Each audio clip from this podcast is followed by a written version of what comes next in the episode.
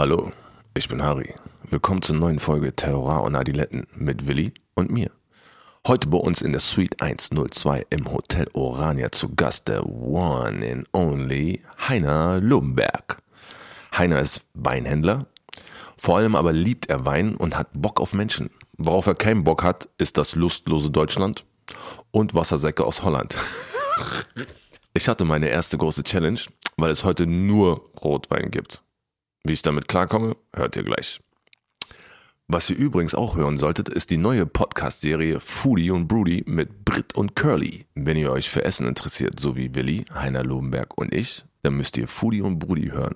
Ab sofort jeden Dienstag und Terror und Adiletten jeden Donnerstag. Folgt uns auf Instagram und ab geht's, Alter!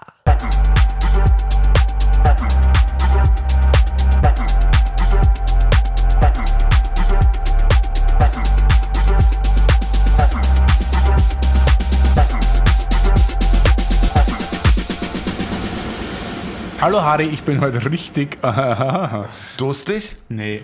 nee, ich bin heute aufgeregt tatsächlich. Wir haben heute einen Gast, den ich schon lang kenne, aber irgendwie nicht gut und der ganz Deutschland überrollt hat mit seinem Weinladen. Ich glaube, wenn du irgendeinen Wein eingibst in deine Google-Suchmaschine, kommt immer Lobenberg, Lobenberg, Lobenberg ganz oben. Das ist einfach der Chef des Feinweinhandels mehr oder weniger oder Premiumhandels und ja, ich weiß nicht so richtig, was ich heute mit dem reden soll noch. Bin noch quasi in der Vorbereitung. Also du hast massig Respekt vor dem Mann. Ja, ich habe vor dem massig Respekt. Ja, Es gibt, glaube ich, keinen, der mehr gesoffen hat in Deutschland wie Heiner. Und ich bin am Weg dorthin, glaube ich, aber der hat mir einiges voraus noch. Du bist ja noch jung. Ja, schon. Aber ja, ich kenne den von seinem Sohn, der jetzt mehr oder weniger übernommen hat. Der ist da jetzt Geschäftsführer und der war früher in Berlin, so Unternehmensberater und war oft bei mir zum Trinken. Aber halt nur so Schnaps mit so komischen anderen Studentenfreunden. War oft ein bisschen weird, aber eigentlich lustig. Ich mag den Lukas sehr gern. Und ja, jetzt ist der Heiner da.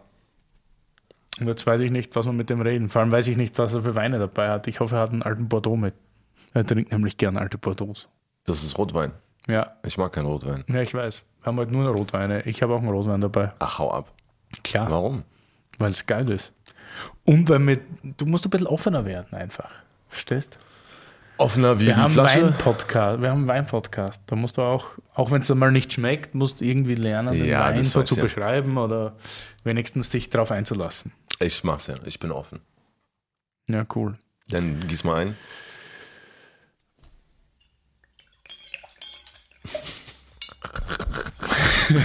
Geht die Post hier. Prost. Wir können gleich mal trinken. Prosti. Da, da, da. Yeah. Okay, also vier Kilos aus Mallorca, das machst du alles, ne? Das, äh, offiziell. Das ist das jetzt, ja. Vier Wir Kilos. Genau. Und das ist ein Winzer im äh, Nordosten Mallorcas, ein bisschen in Bergen, wenn man von Bergen sprechen kann. Calais. Calle heißt die äh, Rebsorte. Die Spanier machen ja Doppel-L zu J. Und äh, das sind, sind aber eigentlich sind das äh, die Verwandtschaft, das ist nicht typisch Spanien, ist eigentlich so äh, wie, wie Barcelona, das ist alles im Grunde eine Region.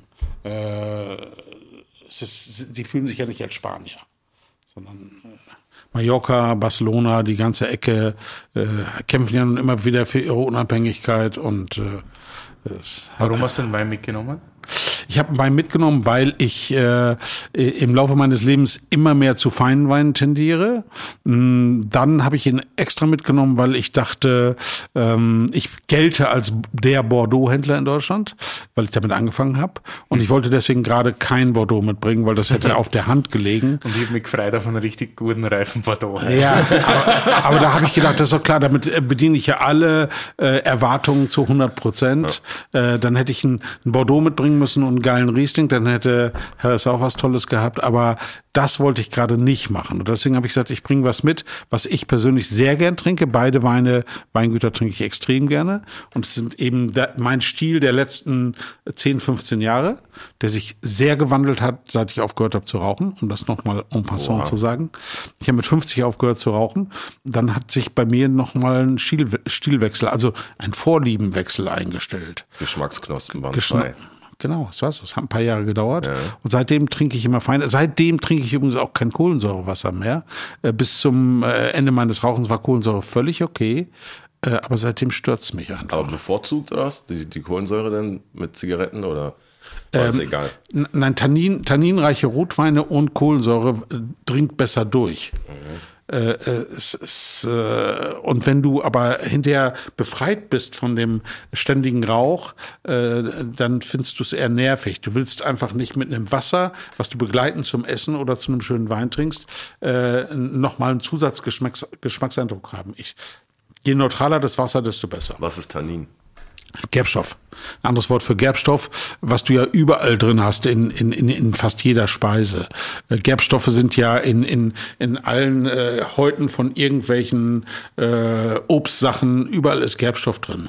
Äh, und das fühlt sich so an wie der Pelz auf der Zunge, wenn du den Wein im Mund nimmst. Ja, den töte ich mit Kohlensäure halt. Ah, okay, du, du, du, du bekämpfst genau. Teufel mit Bezelbub. ja, wenn ich Cranberry-Saft trinke oder so, dann mache ich da so Ginger Ale rein, weil es so schön Kohlensäure extrem halt. Aber Cranberry ist ja ein Saft, wenn du gern Cranberry-Saft trinkst, dann müsstest ja. du eigentlich Rotwein können, weil Cranberry haut dir auch in die Fresse. Ja, ja, aber deswegen töte ich das ein bisschen mit so Ginger Ale. Und das Ginger Ale ist so super schäumig, dann kriege ich diesen Pelz nicht auf der Zunge. So Cranberry-Saft trinke ich nicht. Nee, weil es zu hart ist, ne? Ja, voll. Ja, ja. Und hat Gerbstoff, brutal. Cranberry hat echt Gerbstoff. Das macht dich so trocken im Mund. Das ist brutal. Hast du das Gefühl, dass du mehr schmeckst, seitdem du nicht mehr rauchst oder anders? Mehr. Ich schmecke feinere Sachen. Ich schmecke die Sachen darunter, die ich früher nicht mehr mitbekommen habe das Filigrane. Seitdem möchte ich aber nicht mehr diese hochintensiven gerbstoffreichen Weine trinken, weil sie mir das darunter dann nicht mehr zulassen. Äh, also ich trinke auch in Bordeaux, ich trinke immer noch viel Bordeaux, bin ja nun mal der Bordeaux-Händler, aber ähm, also trinkst du es immer noch gern? Ich trinke es noch gern, aber ich habe innerhalb Bordeaux meinen Geschmack gewandelt. Ich trinke, früher habe ich gern getrunken, sowas wie äh, Troplong Mondon, Angelus, Weine, äh, Saint-Emilion, die dir wirklich voll in die Fresse hauen. Und heute trinke ich äh, eher Sachen wie Jeanfort oder Coutet, Sachen, die ganz filigran sind, die geschmeidig sind, äh, für die du im Grunde das größere Burgunderglas brauchst, für die du nicht unbedingt die Speisenbegleitung brauchst, sondern wo du dir Zeit nimmst, die Augen schließt und einfach nur ein bisschen wegträumst. Harry Wein, das Wörterbuch. Weinbaugebiet Bordeaux das bekannteste Weinbaugebiet der Welt, hauptsächlich bekannt für Rotweine, versorgt Bordeaux seit über 2000 Jahren nicht nur Frankreich mit Wein, sondern auch die ganze Welt. Dabei hat besonders England eine große Rolle gespielt, um den Export anzukurbeln. Die Rebsorten in Bordeaux sind Cabernet Sauvignon, Merlot, Cabernet Franc und Petit Verdot. Dabei entscheiden die Weingüter selber, in welchem Verhältnis sie die Rebsorten mischen. Die meisten Bordeaux-Weine sollte man wegen ihren kräftigen Tanninen nicht zu jung trinken. Und in diese Richtung gehen die Weine, die ich mitgebracht habe, heute auch. Äh, mal probier's mal, Herr Rest, da bin ich ja mal gespannt. Ein bisschen kalt wird er sein. Riecht auf jeden Fall schon nicht so bedrückend. ist wunderbar saftig. Hat einen Tannin, aber eher so ein saftiges Tannin. Ja, und wenn er noch zwei Grad wärmer ist ja, und noch ein bisschen mehr Luft Moment, hat. Ne? Ich glaube, der hat jetzt vier Grad oder so. das macht nichts, wir haben ein bisschen Zeit. Ist auf jeden Fall nicht so. Ist das, ist das Glas für den Toningenieur? Selbstverständlich, ja. Du musst noch Wichtig ist so Pfälzer, sein, oder? Das ist ein Pfälzer, der braucht das zum Teil. Ja, klar. Der macht unsere Stimmen schöner. so gut es geht zumindest. Was sind das für Rebsorten? Nur eine, Caillé. Caillé ist eine autochthone Rebsorte äh, von Mallorca. Mhm. Und ich wüsste doch nicht, wo, ob ich sie woanders schon mal gesehen habe, aber äh, sie, sie hat für mich von der äh, Geschmacksverwandtschaft oder von der Art viel Ähnlichkeit mit Nerello Mascalese, äh, was du in, auf dem Ätna hast, Sizilien, wo das dann auch wiederum eine autochthone Rebsorte ist. Also Spanien hat viele so Rebsorten, die ganz lange unentdeckt waren oder sich auch nie verbreitet haben. Ich habe auch noch nie einen getroffen, der Cahiers woanders angepflanzt hat äh, bis auf vielleicht ein bisschen äh, direkt vis-à-vis -vis auf dem Festland, Barcelona, Penedès in der Ecke, aber sonst findest du das nie. Und ja. Ich will auch nichts wissen, aber das ist spannend, das ist interessant. Da Ja, gibt es ja auch und so ein Projekt, das sich davon abgewandelt hat, nicht? Chateau Paquita ja. und so weiter, die machen auch solche Sachen. Ja, ist super, ist gut. Dieser Winzer ist der Ursprungsgründer auch von einem noch bekannteren Weingut, Mallorcas äh, Anima Negra. Sagt dir auch was? Ja. Das hat er mitgegründet, hat sich aber mit dem Mitbesitzer verkracht äh, und ist raus und hat dann mit vier Kilos nochmal neu angefangen. Und äh, ich finde das den spannendsten Winzer auf Mallorca. Auch wenn, Quattro Kilo. auch wenn Anima Negra vielleicht bekannter ist. Spanier unter uns. Top. Ja. Sprichst du fließend Spanisch? Nein. Aber, ich Aber das so. klingt gut. Oh, du hast Das macht jetzt einen kleinen Klopfer. Boom, Bomber, klar. Muss man hören, das muss man hören. Ja. Das ist nämlich die Lobenbergs Weinbibel oder der letzte Katalog, der kam. ja. Ob es der letzte wird, weiß ich nicht. Es liegt dran. Nein, der letzte, der jetzt äh, rauskam. Ah ja, okay, weil ja, mein ja. Sohn hat auch gesagt, es wird auch andersrum der letzte sein. Äh, Das hätte heute einfach, die letzte Frage sein sollen, aber du kannst natürlich na, gleich. es drüber- einfach, was haben wir jetzt? Ja, wahrscheinlich fünf Kilo, äh, nicht vier Kilo wie der Wein, sondern fünf Kilo. Und äh, Steigern uns. das ist natürlich ein, ein, Rieseninvestment, was wir da gemacht haben. Wir haben diesen Katalog immerhin äh, 20.000 Mal verschickt. Äh, und äh, es ist ein reines Image, äh, ja, wie soll ich das sagen? Äh, eine Bibel, eine Weinbibel fürs Image äh, und nicht fürs Sales. Ich glaube, ob wir dieses Buch haben oder nicht, deswegen werden wir im Alltag nicht mehr Wein verkaufen. Äh, aber du wirst es äh, auch nie wieder vergessen, wenn du so, ein, äh, so eine Bibel geschickt bekommen hast. Und sie wird bei allen Kunden immer schön in Ehren gehalten. Wie gesagt, die Androhung war, das war das letzte Mal. Und das Investment tun wir uns nicht nochmal an, weil es einfach, äh, einfach unglaublich teuer war, diesen Katalog zu drucken und zu verschicken. Ist aber der einzige, den es gibt, oder? Habt ihr das schon mal gemacht? Ich habe immer so einen Katalog gemacht, der war aber halb so stark und der war natürlich mit einer leichten, mit einer klassischen Papierbindung. Also so ein 2-Kilo-Buch habe ich immer gemacht, viele Jahre. Jedes Jahr oder alle zwei Jahre. Äh, aber dies das erste Mal, dass das so brutal, weil irgendwann haben wir gesagt, ah, das mit den 1000 Seiten können wir gar nicht einhalten und, und, und. Dann haben wir zusammengesessen und haben gesagt, wisst ihr was, scheiß drauf. Dann machen wir einfach all in. Dann nehmen wir jetzt keine Rücksicht mehr. Dann können wir allerdings nicht mehr mit einer Papierbindung arbeiten, weil es hält nicht. Dann haben wir den Buchdrucker dazu genommen. Da hat er gesagt, es geht nur noch richtig dickes Buch mit Fadenheftung hinten. Äh, alles andere funktioniert nicht. Und dann haben wir gesagt, dann ist auch wurscht. Entweder hören wir auf mit der Geschichte oder wir machen es jetzt so richtig, alles, was wir können.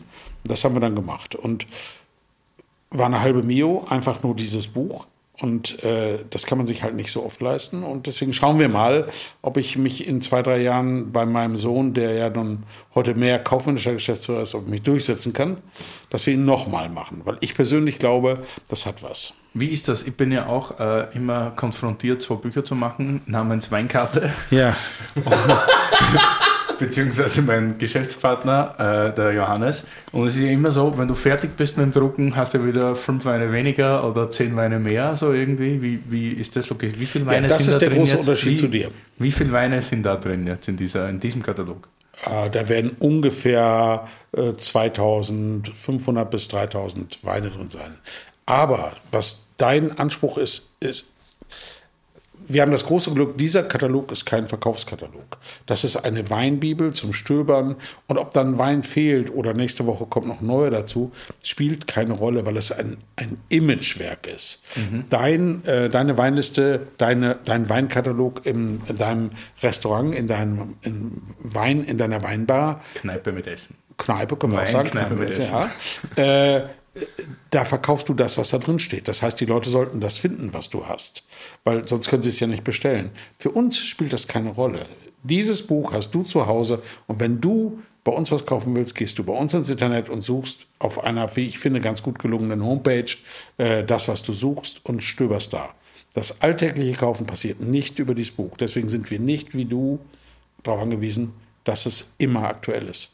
Kennst du alle Weine, die da drin sind? Also hast du jeden Wein jeden getrunken. Jeden probiert. Also noch haben wir, probiert, aber nicht getrunken. Ja. naja, also ich meine, diesen Ja, habe ich jetzt getrunken. so, das jetzt es sind auch Weine dabei, die ich nur ausgespuckt habe. Äh, Das Selbstverständlich. meine ich. Klar. Äh, wir, haben noch den Anspruch, das wird sich irgendwann ändern, wenn wir noch größer werden, noch den Anspruch, dass bei uns kein Wein im, im Katalog ist oder im Programm, den ich nicht persönlich auch mit ausgesucht habe. Ich muss nicht derjenige sein, der jeden Wein entdeckt, aber ich muss derjenige sein, der äh, bei uns im Probenstudio, was wir haben, einfach sagt, nehmen wir oder nehmen wir nicht. Also Und geht es denn nach, ähm, also suchst du nur Sachen aus, die du gut findest? Ja. Also, oder gibt es da auch Weine, wo Nein. du sagst, okay. ja, nein. Ist einfach so. Nee, ist doch Was okay. ich nicht mag, kommt nicht rein. Das ist heute so. Ob das in zehn Jahren noch so ist, wenn wir vielleicht irgendwann 300.000, 400.000 Kunden haben, das mag sich ändern. Es darf ja auch wachsen. Wie gesagt, mein Sohn ist heute Partner, der ist Anfang 30, der ist mehr so in Willis Alter. Die wollen ja auch was bewegen und das mag sich ändern.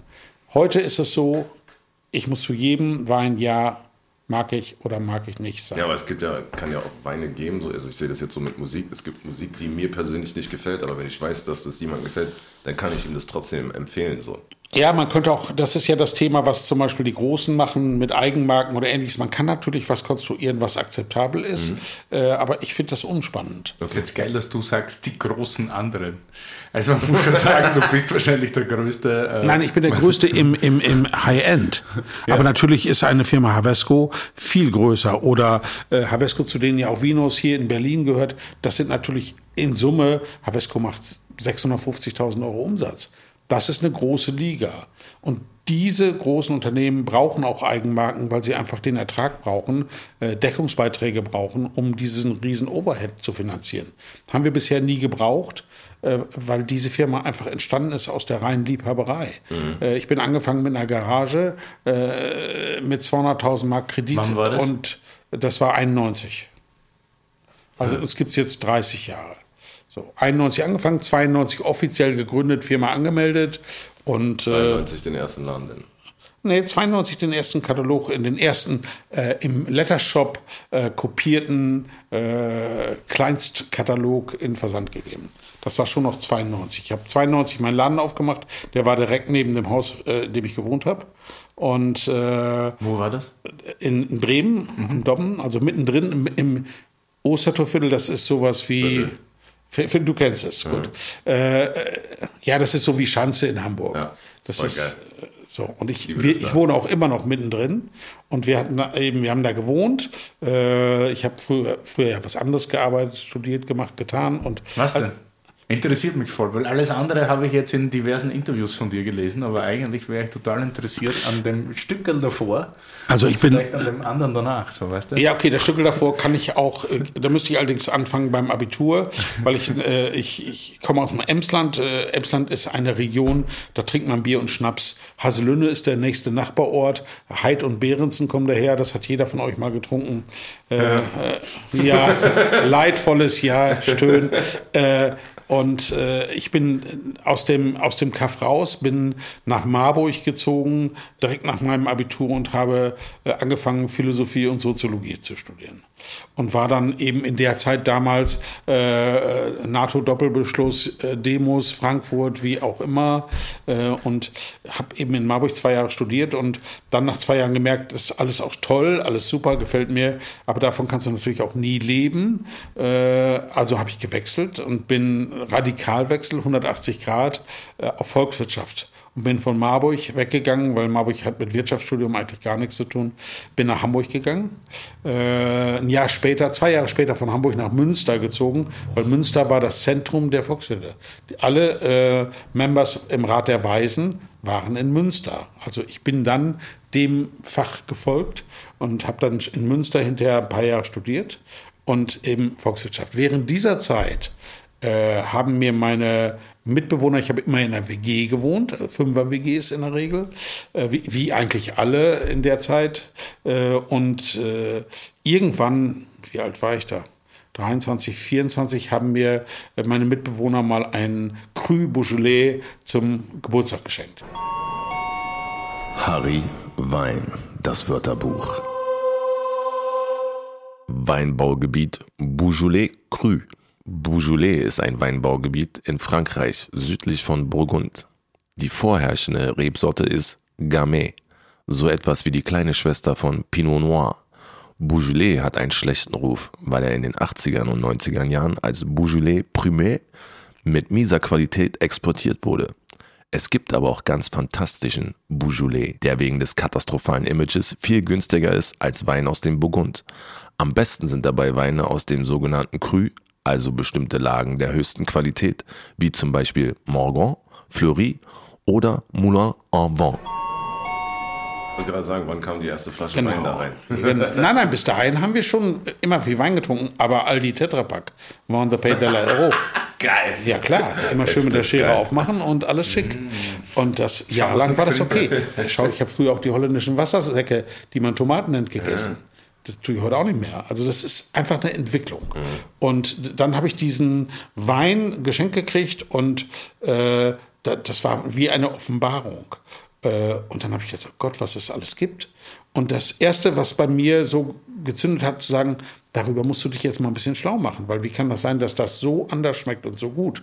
Und dann, deswegen habe ich dir gerade mal gesagt, alles fängt mit Lesen an, Neugier. Und dann war ich so neugierig drauf, dass ich angefangen habe, Weinbücher zu kaufen. Und dann habe ich während meines gesamten Volkswirtschaftsstudiums, was ziemlich lang gezogen war, weil ich ziemlich viel gereist bin in der Zeit, also ich war nicht so ein super fleißiger Student, äh, habe ich natürlich parallel immer meine Weinbücher gelesen.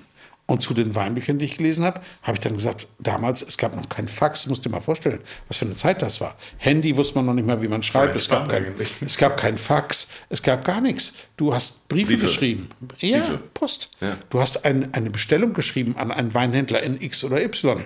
Aber ich habe was gelesen und habe gesagt, den Wein möchte ich jetzt bitte auch mal probieren. Und dann bestellst du. Ich war, glaube ich, bei jedem besseren Weinhändler in Deutschland Kunde weil ich alles probieren wollte, was ich gelesen habe. Und dann habe ich das, dann habe ich englischsprachige, dann habe ich Parker gelesen, dann habe ich aber auch äh, die, den großen Weltweinatlas, alles, was ihr auch alles kennt, gibt's ja immer noch äh, gelesen. Und immer, wenn ich was Neues entdeckt habe, bestellen, bestellen. Auch hinfahren. Ich war mit meinem Wohnmobil mit kleinem Kind drin, äh, sind wir durch Romane Conti gefahren, Latache gehalten, mit deinem kleinen äh, Säugling da durchgelaufen. Also es ist, ich habe das alles wirklich voller Neugier erkundet. Immer noch nicht in dem Metier arbeitend. Das kam eben erst später. Aber als ich da anfing, da drin zu arbeiten im Weinbereich, war mein Wissen einfach schon extrem hoch. Äh, Also ich fand, dass ich damals für den Level, damals schon genauso viel wusste wie heute.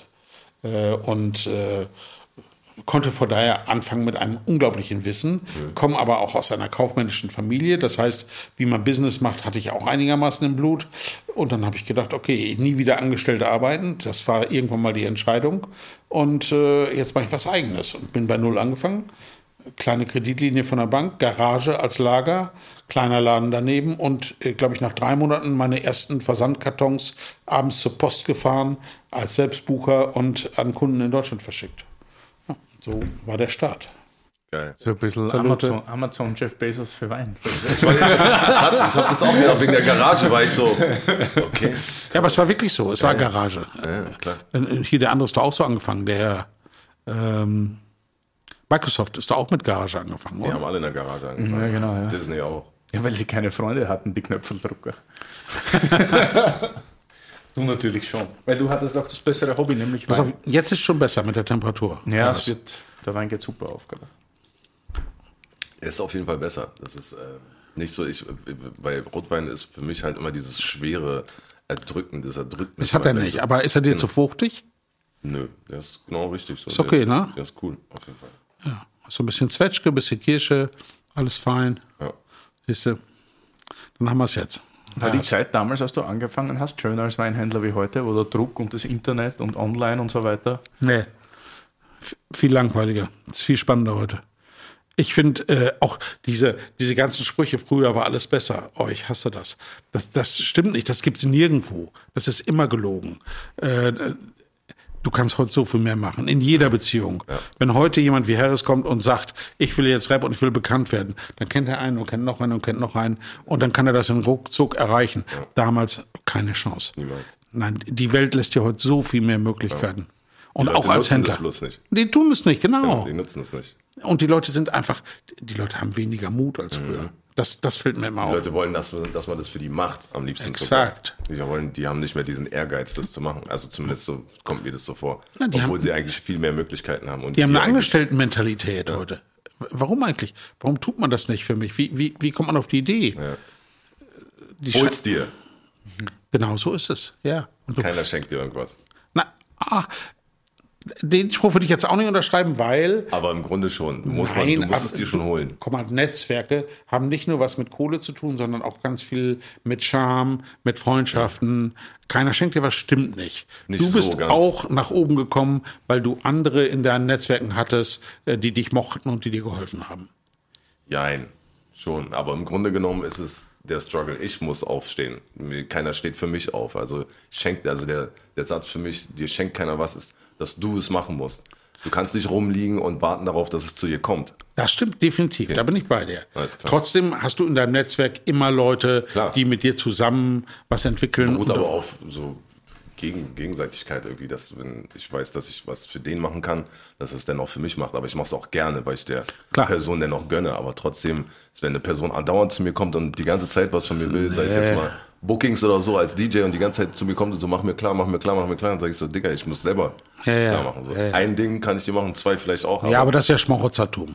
Das andere ist natürlich einfach nur ein Netzwerk, wo alle sich Genau. gegenseitig ein bisschen helfen. hinschieben und so. Aber die Zeit heute, Willi, nochmal, ist eindeutig besser, ist viel spannender, ist viel schneller. Du musst natürlich mit dieser Schnelligkeit auch leben können.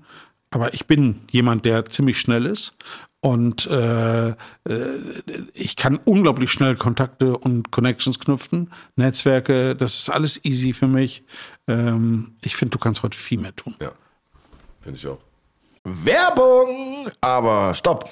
Heute mal Werbung in eigener Sache. So schaut's aus. Ihr kennt uns ja ziemlich gut, aber wir wollen noch viel besser wissen, wer ihr eigentlich seid. T&A wants to get to know you. Wir wollen wissen, wer uns hört, dass wir noch geileren Scheiß für euch machen können. Klingt das gut? Ich finde schon.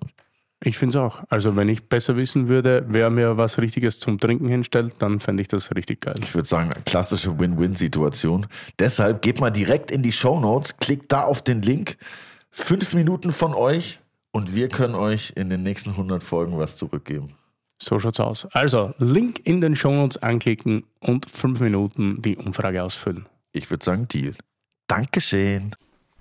Und äh, im Sinne des Tuns, äh, wie ist denn das bei dir? Du sagst jetzt, du hast hier im Katalog über 2000 Weine von diversen Partnern, mit denen du Ewigkeiten arbeitest. Ja. Du musst das, und du hast ja auch gesagt, du hast das alles schon verkostet und das verkostest du ja regelmäßig, weil du musst ja immer wissen, wie die Jahrgänge und so weiter sich Nee, entwickeln. oder? nee, da Einspruch. Also nicht jeden Wein, der da drin steht, habe ich jeden Jahrgang verkostet. Nein, das habe ich nicht. Äh, dafür habe ich inzwischen auch zum Glück Leute.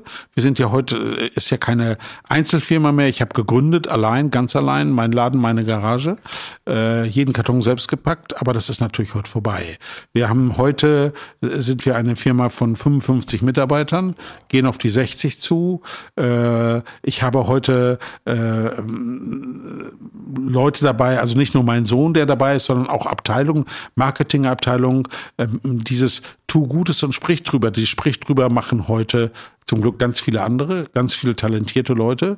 Äh, so wie äh, äh, Steffen vorhin gesagt hat, ihr habt eine unglaublich gute Homepage. Das kann ja nicht ich, sondern das macht die Marketingabteilung, wo wir einfach einen guten Marketingleiter haben, gute Verkaufsleiter, gute äh, äh, Wine Scouts. Wir sind heute eine Turnschuhfirma wieder. Äh, Von einer alteingesessenen, äh, tollen Weinhandlung sind wir heute mit 55 Leuten mit einem Durchschnittsalter von, ich glaube, du wärst jetzt gerade Durchschnitt, Willi. Vielleicht wärst du schon sogar etwas älter als der Durchschnitt. Ja, aber vom, vom, vom Alter. Äh, Harris, du wärst auch schon ein alter Herr in der, Ja, in der Firma. Und ich bin das sowieso. Und äh, ja, heute tummeln sich da 55 überwiegend junge Menschen, die alle äh, Ende 20, Anfang 30 sind.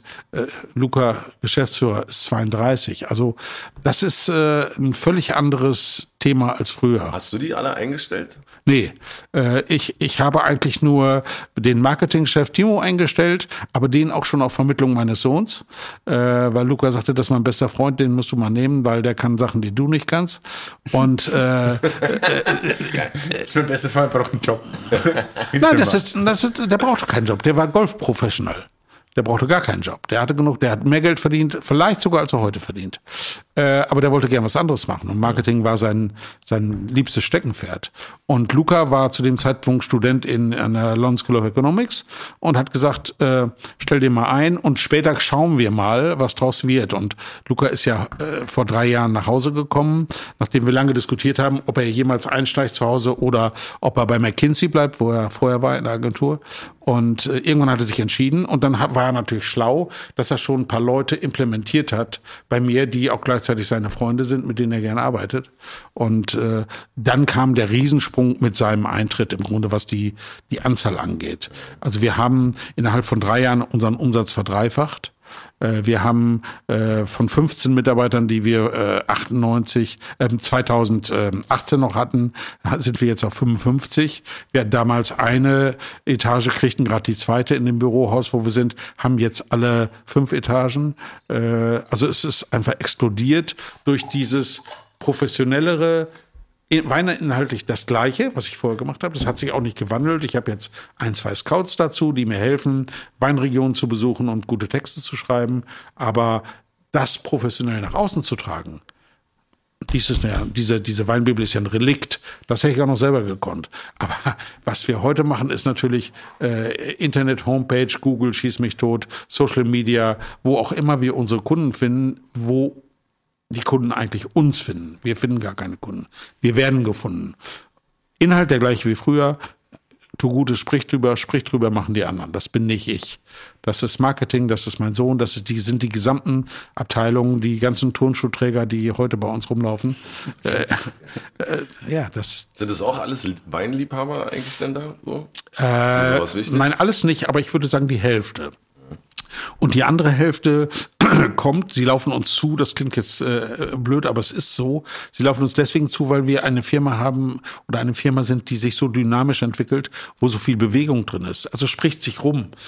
Heute kommen Menschen auch aus anderen Bereichen, die vorher, was weiß ich, äh, eine, eine große Bremer äh, Ferienhausvermittlungsfirma haben wir schon so geräubert, weil sie immer zu uns rüberkommen und sagen, das ist ja viel, das ist ja viel spannender, was ihr macht. Und wir haben so tolle Menschen von äh, äh, Firmen bekommen, die in Bremen auch tolle Sachen machen, aber äh, wir machen das coolere Produkt, wir haben das coolere Team. Äh, spricht sich irgendwann rum, wenn deine Firma cool ist, äh, dann wollen da eben mehr Leute hinkommen. Ja, und deswegen kommen dann auch Auswärtige, deswegen kriegen wir auch Wine Scouts, die sonst normalerweise auch in Geisenhauen, Geisenheim äh, rumlaufen könnten und sagen, hier spielt äh, eigentlich die Welt. Äh, die kommen dann, weil die einfach sagen, ja, aber die wirkliche Welt des Weins spielt bei euch und da will ich Part. Aber sein. das Trüffelschwein in der Bande bist schon du. Das bin schon noch ich, aber es werden mehr. Also der Elias, den kennst du persönlich, glaube ich, auch. Mhm. Äh, der ist sicherlich ein extrem, ja, ein extrem gutes Trüffelschwein. Ist vielleicht nicht ganz so äh, zugreifend wie ich. Ich bin ja das Trüffelschwein, was den Wein entdeckt, findet, was den Winzer entdeckt. Aber wenn ich dann die kommerzielle Chance bei mir irgendwo im Hinterkopf äh, registriere, dann bin ich auch derjenige, der sofort sagt, und das machen wir jetzt. Und die Palette kannst du schon mal gleich für uns packen und wir holen das nächste Woche ab. Also dieser Transfer äh, entdecken und dann auch umsetzen, das bin sicherlich ich viel stärker noch. Und da ist der Elias aber noch jung, da kann der aber vielleicht noch hinkommen. Aber wir haben jetzt gerade die Anja geholt aus London, die war acht Jahre lang äh, in einem Drei-Sterne-Schuppen in London äh, Chefsommeliere. Äh, die kommt natürlich auch wegen des Brexits gern mal nach Deutschland zurück. Äh, die es hat dreimal den Anlauf schon gemacht zum Master Sommelier, also die ist fit wie ein, wie ein Turnschuh, die kennt alles. Äh, also ich würde sagen, wir sind jetzt inzwischen drei Leute, die richtig gut sind im Wein. Wir haben dann einen Weintrainee eingestellt, der gerade einen Abschluss in Geisenheim gemacht hat, der uns aber zu jung war, um jetzt schon als Scout durch die Gegend zu laufen. Den bilden wir noch weiter aus, sodass wir auf Dauer vier äh, Weinscouts sind, die sich dann die Welt aufteilen. Äh, immer mit dem finalen äh, Probiertisch, den wir uns haben bauen lassen. Wunderschönen Tisch, wo sie alle drum zustehen können, also im Stehen. Und äh, wo wir dann zusammen entscheiden, wollen wir das aufnehmen, wollen wir es nicht aufnehmen. Oder, was auch passieren kann, dass du sagst, das haben wir jetzt drei Jahre probiert, wir kriegen es nicht ans Laufen. Gibt's auch.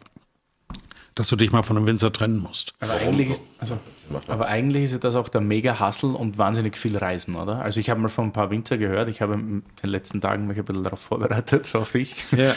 Also es gibt ja da so Anrufe, was sagt der Heiner hat angerufen und dann, ja, 11.30 Uhr mit euch, weil 13.30 Uhr sind wir dann da in der Pfalz und am Abend essen da und da und äh, wo schlafen wir und also es ist ja dann schon eine wahnsinnige Pressure dahinter, hinter deinen Weinreisen, die du die letzten Jahre Ja, na klar, aber der, der Elias hat zum Glück auch gelernt, der hat jetzt die letzte Deutschlandreise organisiert.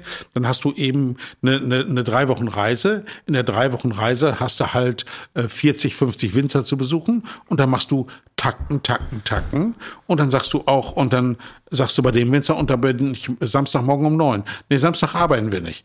Sag mal, du arbeitest doch mit uns, oder? Ja, aber Samstag, ja, hallo, Samstag um neun. Ah ja, doch, Samstag um neun. Also.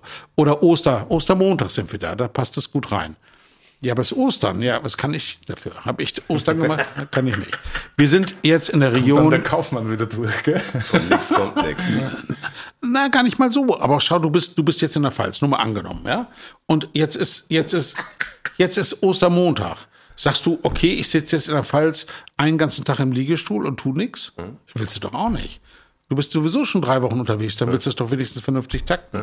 Und wenn dann ein Winzer sagt, oh, Ostermontag arbeite ich nicht, dann musst du ihm halt sagen, normal nicht, aber jetzt vielleicht doch.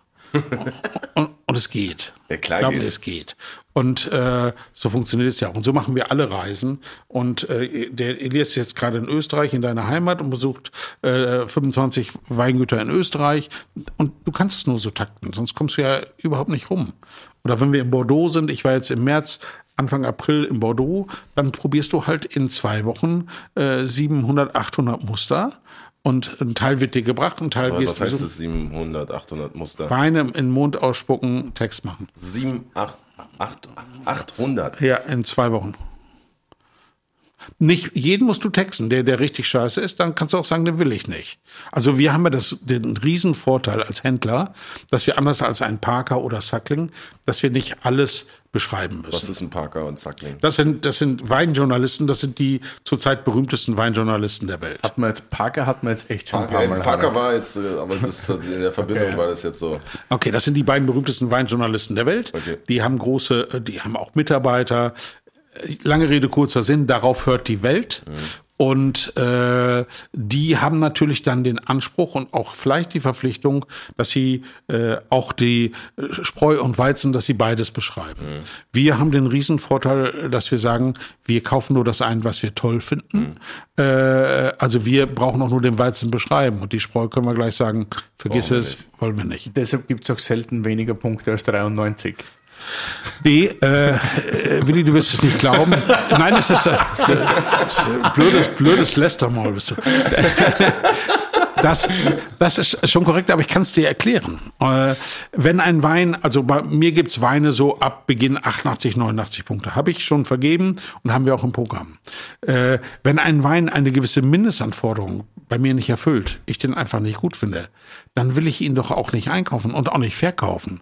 Und deswegen ist diese ke- äh, leicht ketzerische Sache von dir der Einschub äh, richtig und gleichzeitig falsch. Warum gibt's beim Parker einen 85-Punkte-Wein? Weil er muss ihn ja beschreiben.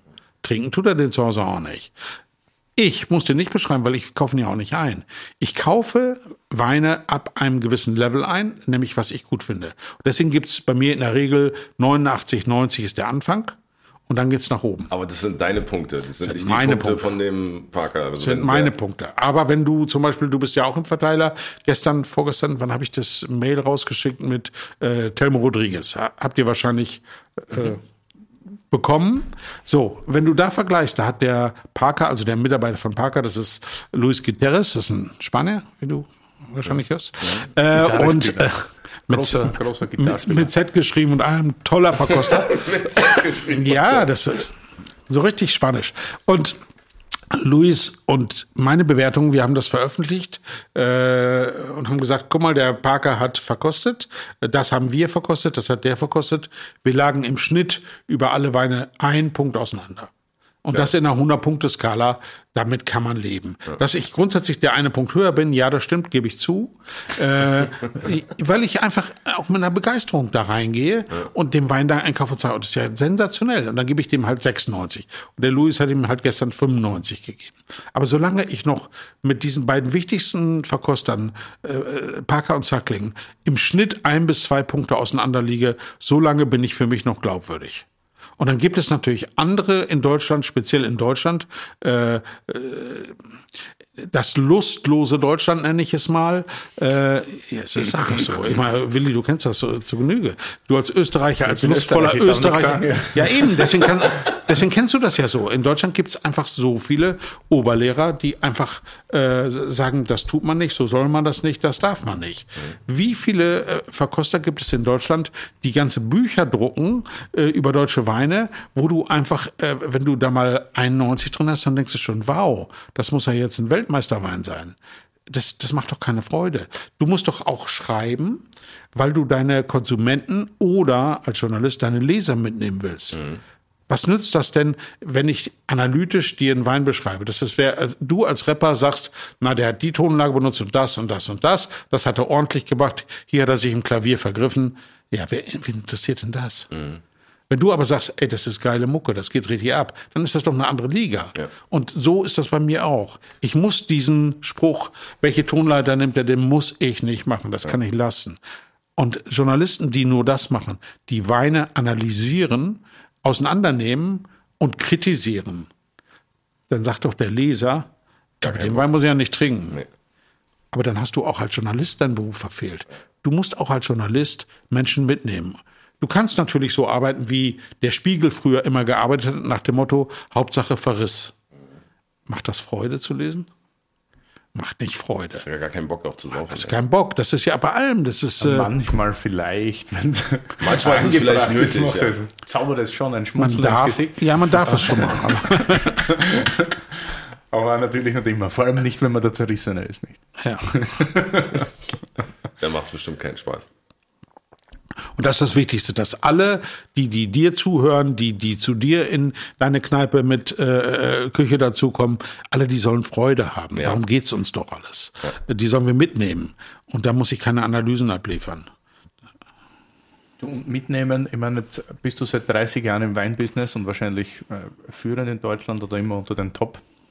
Äh, wie, wie siehst das du so mit den ganzen Weintrends?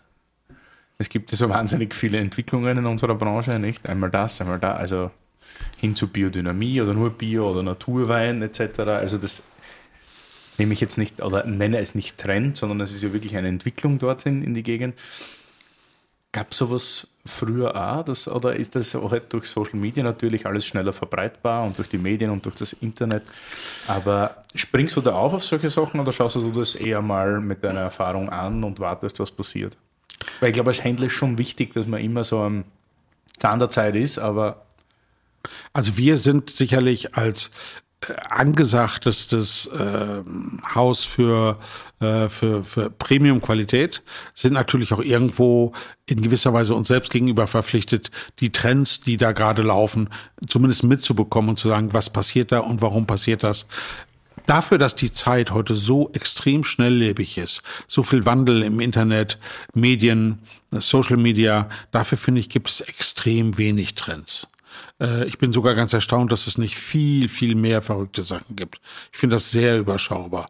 Da war mal die Naturwein-Trendgeschichte. Gibt's immer noch gibt ein paar schicke Naturweine, die mag man auch gern trinken. Und es gibt auch viele Naturweine, die mag man gar nicht trinken, weil äh, wenn du nur noch Schale schmeckst und nur noch Kerne, dann kann das so natürlich sein, wie es ist. Es schmeckt dann halt nicht. Also dein Ansatz, Harris, den du gesagt hast am Anfang, ist der einzige, der zählt. Schmeckt oder schmeckt nicht. Was anderes gibt's nicht. Und Du musst dich natürlich im Laufe der Zeit weiter bilden, weil dann schmeckt dir irgendwann auch die tolle kleine Tomate und nicht mehr der holländische Wassersack. Wenn du das nicht weißt, weißt du gar nicht, was du da isst und betrinkst. Also Bildung gehört dazu. Aber entscheidend ist am Ende, dass es dir schmeckt. Und einfach nur einen Wein zu trinken und zu sagen, wow, ich bete ihn an oder ich habe einen wahnsinnigen Tannin, Herr Ma, der einfach nicht genussfähig ist, aber alle sagen, das ist ja irre. Das wird mal ganz groß. Leute, vergesst es alles. Was nicht schmeckt, taucht nichts. Das ist einfach so. Äh, und äh, dem, dem, dem folge ich und deswegen gibt's tolle Naturweine, gab es aber früher auch schon. Äh, ich meine, gerade in Österreich, äh, da kommen ja viele her. Du kennst den Wellitsch wahrscheinlich auch persönlich sehr gut. Äh, also Südsteiermark, das sind Weingüter, die schaffen beides. Die machen Frickstoff, also Naturwein, die machen auf der Maische vergorene Sachen und trotzdem schaffen sie es, weil der Wellitsch so ein Typ ist, extrem leckere Weine zu machen. Wer beides schafft, super. Oder der zweite Wein, den wir jetzt noch nicht im Glas haben, der äh, Sylvain Partei, äh, hat eine Rolle rückwärts im Rund gemacht, wieder zu dem, was ursprünglich war. Sprich, er hat überwiegend eine Ganztraubenvergärung gemacht. Das heißt, du hast ein bisschen mehr Schale, ein bisschen Gerbstoff von der Schale. Wirst du gleich sehen, ob du es magst. Äh, hast auch ein bisschen äh, aus, aus, den, aus den Rappen, ein bisschen die, die Gerbstoffe darin. Äh, und äh, das ist ein, ein, ein anderer Trend, also sprich diese Maische Vergärung. Äh, Vergärung. Äh, was hast du noch an Trends? Ja, die Bio ist ein Trend, gab es übrigens immer. Mm, äh, Bis Leroy und Romane Conti sind seit Jahrzehnten Biodynamiker, nur früher hat das nie einer gesagt. Hat keinen interessiert. Hat keinen interessiert. War guter Wein. Die, war ein guter Wein. Äh, Trappé, immer schon Biodynamiker. Es gibt so viele, äh, Bocastel hat vor 20 Jahren angefangen umzustellen.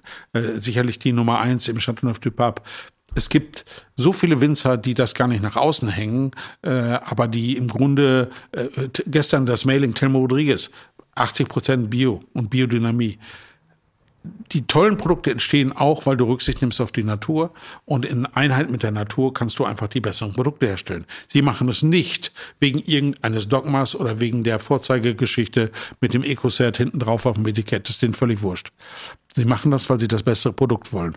Und so gesehen gibt es einen Trend und der Trend ist zu mehr Qualität. Und dieser Trend ist in den letzten 15, 20 Jahren dramatisch weil auch immer mehr junge und Kinder von Winzern oder junge Quereinsteiger äh, sich heute, deswegen sind wir wieder bei der Welt, wo man viel mehr erreichen kann als früher, einsteigen und es schaffen können, in fünf Jahren ganz oben zu stehen und so einen Namen zu haben. Auch als Winzer kannst du heute einsteigen, kannst dir Trauben dazu kaufen, kannst sagen, ich habe vollen Ehrgeiz und bist in fünf Jahren oben. Das kannst du schaffen heute. Das kannst du viel eher schaffen heute als äh, vor 30 Jahren. Also die Trends sind überschaubar, die es gibt. Du musst dir alle angucken. Das, was toll ist daraus, machst du. Das, was doof ist, machst du halt nicht. Und wie siehst du dann das, also was ich ja eher doof finde, aber andere wieder nicht, äh, der Trend im Bordeaux hin zu mehr Zucker und mehr Konzentration, das ja ein, so ein bisschen eine Packerisierung war oder immer noch ist, aber ich, meine, ich sehe das schon Nein, problematisch. Philipp, das stimmt nicht. Da hast du einfach die letzten drei Jahre verschlafen, die letzten vier Jahre. Aha. Es stimmt einfach nicht. Das ist okay. einfach, das ist gewesen. Das ist nicht mehr so. Ich würde eher sagen, die letzten fünf Jahre in Bordeaux sind ganz in die andere Richtung. Cheval Blanc 2020, jetzt gerade, hat, glaube ich, 12,5 Alkohol. Ähm, die die Top-Winzer, die ich in Saint-Emilion habe, haben, liegen alle zwischen 12 und maximal 13 Alkohol. Ähm, Mouton Rothschild 2020, 12,5 Alkohol. Willi, stimmt nicht. Ja, das war super, mal. Wenn du das jetzt erklärst. Ja, das war mal. Ja. Das, das war mal. Die, die, der, der Trend zur Feinheit, der setzt sich im Gegenteil fort und das ist, spielt mir voll in die Karten, weil das auch mein Geschmack ist. Ähm, auch in Bordeaux werden die feineren Weine äh, kommen mehr nach oben. Ein, ein Biodynamiker, äh, Biodynamiker wie Ponte Canet, der, der, der, der tut alles, um das nicht zu sein der will kein fetter Wein sein. Der will im Gegenteil, der setzt die äh, Ganztrauben-Geschichte äh, wieder ein, um äh, von dem hohen Zucker runterzukommen, um filigranere Weine zu machen. Nee, ich finde Bordeaux, äh, gerade Bordeaux hat in den letzten fünf Jahren eine Entwicklung mitgemacht, die ich äh, nie erwartet hätte, dass sie dem Trend folgen. Der Trend ist sicherlich nicht von ihnen vorgegeben. Der Trend ist sicherlich angefangen wie immer in Frankreich im Burgund äh, und hat sich dann Stück für Stück woanders verteilt. Äh, ne? Also Bordeaux, Loire, das sind heute die Regionen, wo die Freaks rumlaufen und wo die versuchen, was anderes zu machen. Spannend. Hätte ich so unter dem Schirm gehabt jetzt mit Bordeaux? Ja. Wenn wir mal nachrecherchieren dann in aller Ruhe und Genauheit. Probieren. Hast du, hast du mal überlegt, dir äh, einen Wein zu machen, also so ein Weingut anzulegen oder so? Ich will dir was sagen. Das erste Mal, dass ich überlegt habe, einen Wein zu machen, ist jetzt, wo ich gerade ein Haus in Spanien baue, äh, in Südspanien, in Nähe Tarifa, äh, in einer windigen Region, wo es auch relativ häufig regnet, wo ich mir überlegt habe, na so mal eben äh, 1000 Quadratmeter Versuchsanlage müsste ich mir eigentlich mal gönnen, zumal ich nicht alle Winzer in Spanien kenne. Ich kenne bestimmt genug Leute, die mir helfen und mich beraten. Äh, jetzt habe ich Jetzt. so ein bisschen Bock, das zu tun. Aber das ist mehr so ein Rentnerprojekt, Mhm. äh, als dass das wirklich ein kommerzielles war. Ja, aber kann ja auch werden. Kann werden. äh, Wenn ich es anfange, will ich auch, dass es toll wird, ganz klar. Aber ist nichts Kommerzielles, weil ich habe vielleicht 1000 Quadratmeter über, wo ich es machen kann. Was kommt da raus? Das ist ja ist, ist ja nichts. Da kommen ein paar hundert Flaschen und äh, Nehmen wir mal an, das äh, wird dann voll gut und so. Und was machst du denn dann? dann werde ich wahrscheinlich mehr machen. Nein, ich habe ja keine Bedenken, äh, das auszuweiten, aber das ist nicht mein Ziel. Mein Ziel ist eigentlich eher als Hobby, äh, so wie meine Frau äh, Bock hat auf Gemüse, auf Hunde, auf Esel und Hühner, so habe ich Bock auf 1000 Quadratmeter Wein und das werden wir auch tun, weil wir einfach ein riesengroßes Grundstück gekauft haben, äh, was Brachland ist, wo es nur Korkeichen gibt und wo wir einfach anfangen. Und äh, ich finde es auch schön, dass es im Grunde mein dritter Lebensabschnitt. Ich bin jetzt äh, 64 und habe gesagt, okay, zwei Lebensabschnitte habe ich hinter mir. Äh, jetzt kommt der dritte, nochmal das gleiche und da möchte ich nochmal ein paar Sachen anders machen. Ja, viel Spaß dabei. Auf jeden Ja, danke schön. Ihr werdet ja sicherlich mal zu Besuch vorbeikommen. Auf jeden Fall. Ich war ja gerade erst dort. Ich wusste nicht, wieso eigentlich Spanien? Wieso Spanien? Ja, das ist auch relativ einfach. Ähm, ja, alles hat eine Story. Alles hat immer eine Story. Äh, Frankreich kommt für mich nicht in Frage. Also, nein, erste Voraussetzung. Ich hatte immer ein Haus, ein für 30.000 Mark vor äh, 40 Jahren geschossen, äh, auf, in Türkisch-Zypern, also auf Zypern. Äh, in den Bergen, mit Blick aufs Meer. Das haben wir irgendwann verkauft, äh, wir, meine damalige Frau und ich, weil wir einfach zu selten da waren. Äh, Und dann habe ich mir aber immer geschworen, irgendwann in meinem Leben werde ich noch mal ein Haus im Süden haben. Äh, Und natürlich im Süden muss es so sein, dass ich nicht das Kackwetter von Bremen habe, sondern äh, ja, es ist einfach so. In, in Berlin, ihr habt sogar noch besser. Ich habe ja mal ein paar Jahre in Berlin gewohnt. Berlin hat wenigstens richtig Sommer, richtig knackig. Und häufig, damals war es jedenfalls so, vor 30 Jahren, ihr hattet damals hier auch noch richtig schöne Winter. Eiskalt, viel Schnee. Und die beiden Sachen finde ich super. Mag ich. Bremen hat das alles nicht. Bremen hat im Sommer 24 Grad und Regen und hat im Winter 8 Grad und Regen. Ja, ey, das kann es nicht sein. Also, wenn, muss es was sein, wo das Wetter ein bisschen stabil ist, wo viel Sonne ist. Ich brauche keine Hitze. Wir haben dann gesucht, was zu finden, wo wir vielleicht nicht im Sommer 40 Grad haben, kann ich auch nichts mit anfangen, aber wo es im Winter vielleicht 15 Grad und Sonne hat, so etwas. So, deswegen war dann Frankreich im Grunde raus, die französische Küste, weil in Frankreich wird es einfach zu kalt. Äh, außerdem finde ich die Franzosen die besten Winzer der Welt, das sage ich jetzt mal einfach so pauschal, äh, aber zum täglichen Miteinander bin ich nicht so frankophil. Äh, Kannst kein Französisch? na, das ist eigentlich weniger der Punkt. Ich finde, die Franzosen haben schon so eine eigene Art. Also so einen leichten Snobby-Touch haben die schon und äh, nicht mein nicht mein Ding.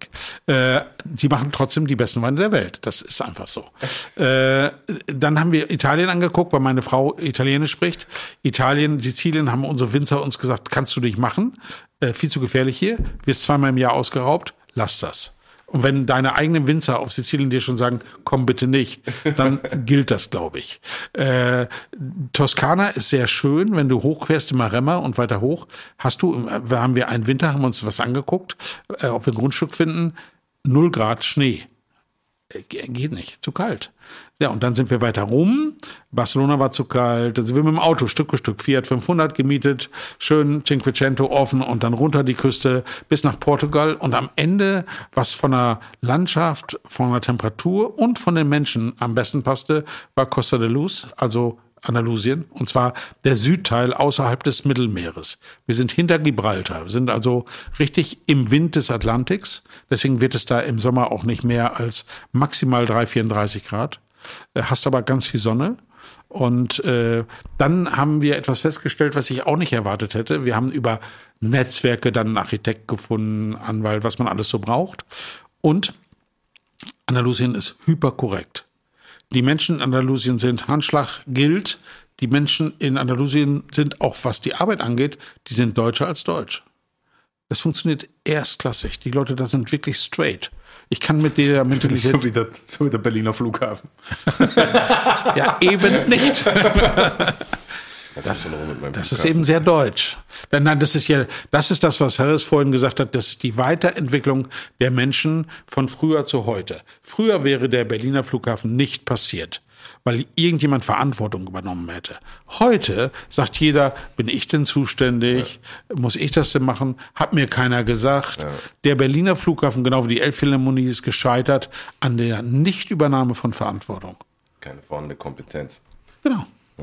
Peinlich. Einmal mit Profis arbeiten. Einmal mit Profis. Ja, aber das wäre vor 30 Jahren nicht passiert. Niemals. Ja, ich war vor kurzem auch da, das war richtig schön. Andalusien, war mega. Ich Ja. dachte, du meinst den Flughafen. Nee, nee ich bin, bin aus Köln geflogen. Ist, ja. da, ist jemand von Frankfurt euch schon von da geflogen? Ja, ja, ich war jetzt die letzten paar Wochen öfters da. Und wie war das? ist okay. Also ich, ich hatte Kumpels, also DJs auch und so, die äh, geflogen sind, die mir nur katastrophale Sachen erzählt haben und ich hatte echt panische Angst vor meinem ersten Flug da. Aber bei mir war alles cool. Ich habe mich gleich zurechtgefunden und das war alles cool. Ich finde es das geil, dass es so eine Anzeige gibt mit diesen Sicherheitskontrollen, wo gerade viel los ist.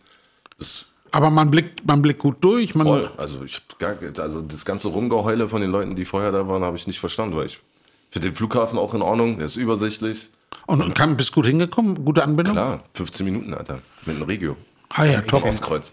Ja. Das ist super, also ich Ja, das ist doch super. Wenn du mit Auto fährst, brauchst du eine Dreiviertelstunde. Ja, ja, Stunde gut, aber vom Fall. Ostkreuz kommst du gut hin. Ostkreuz Regiobahn Ja, äh, Tipp. einfach durchfahren, fährt dich direkt in den Terminal rein.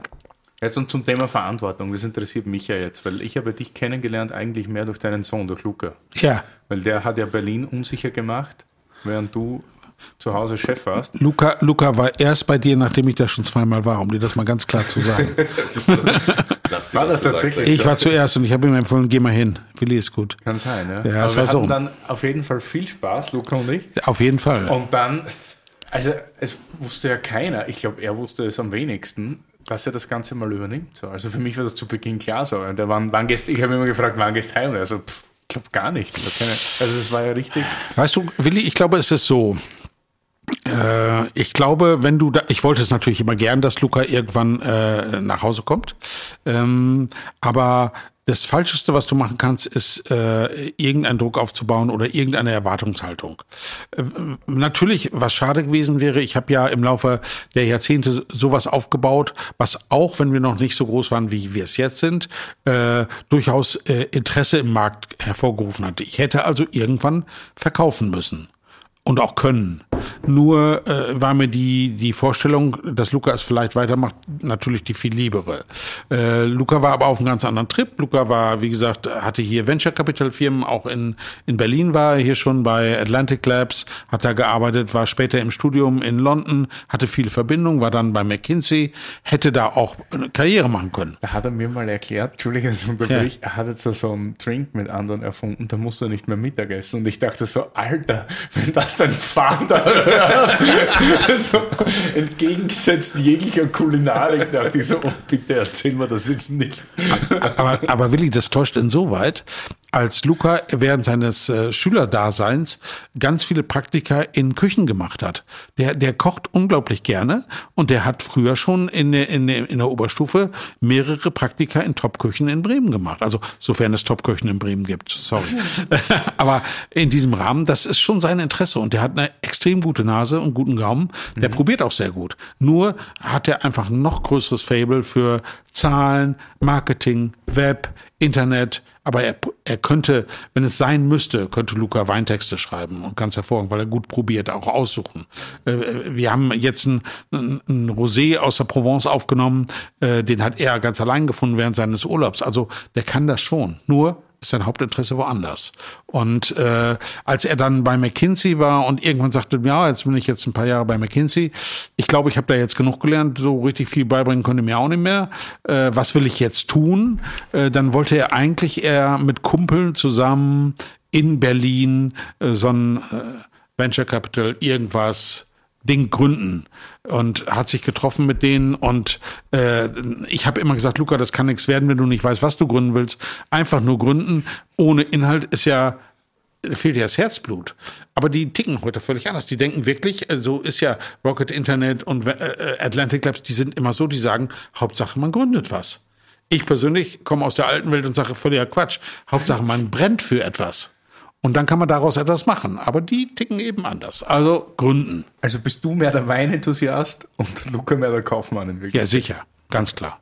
Deshalb ergänzt ihr euch auch so gut. Ja, ja, deswegen ergänzen wir uns auch so gut. Und, und keiner erhebt den Anspruch, dass er den anderen in seinem Gebiet verbessern könnte.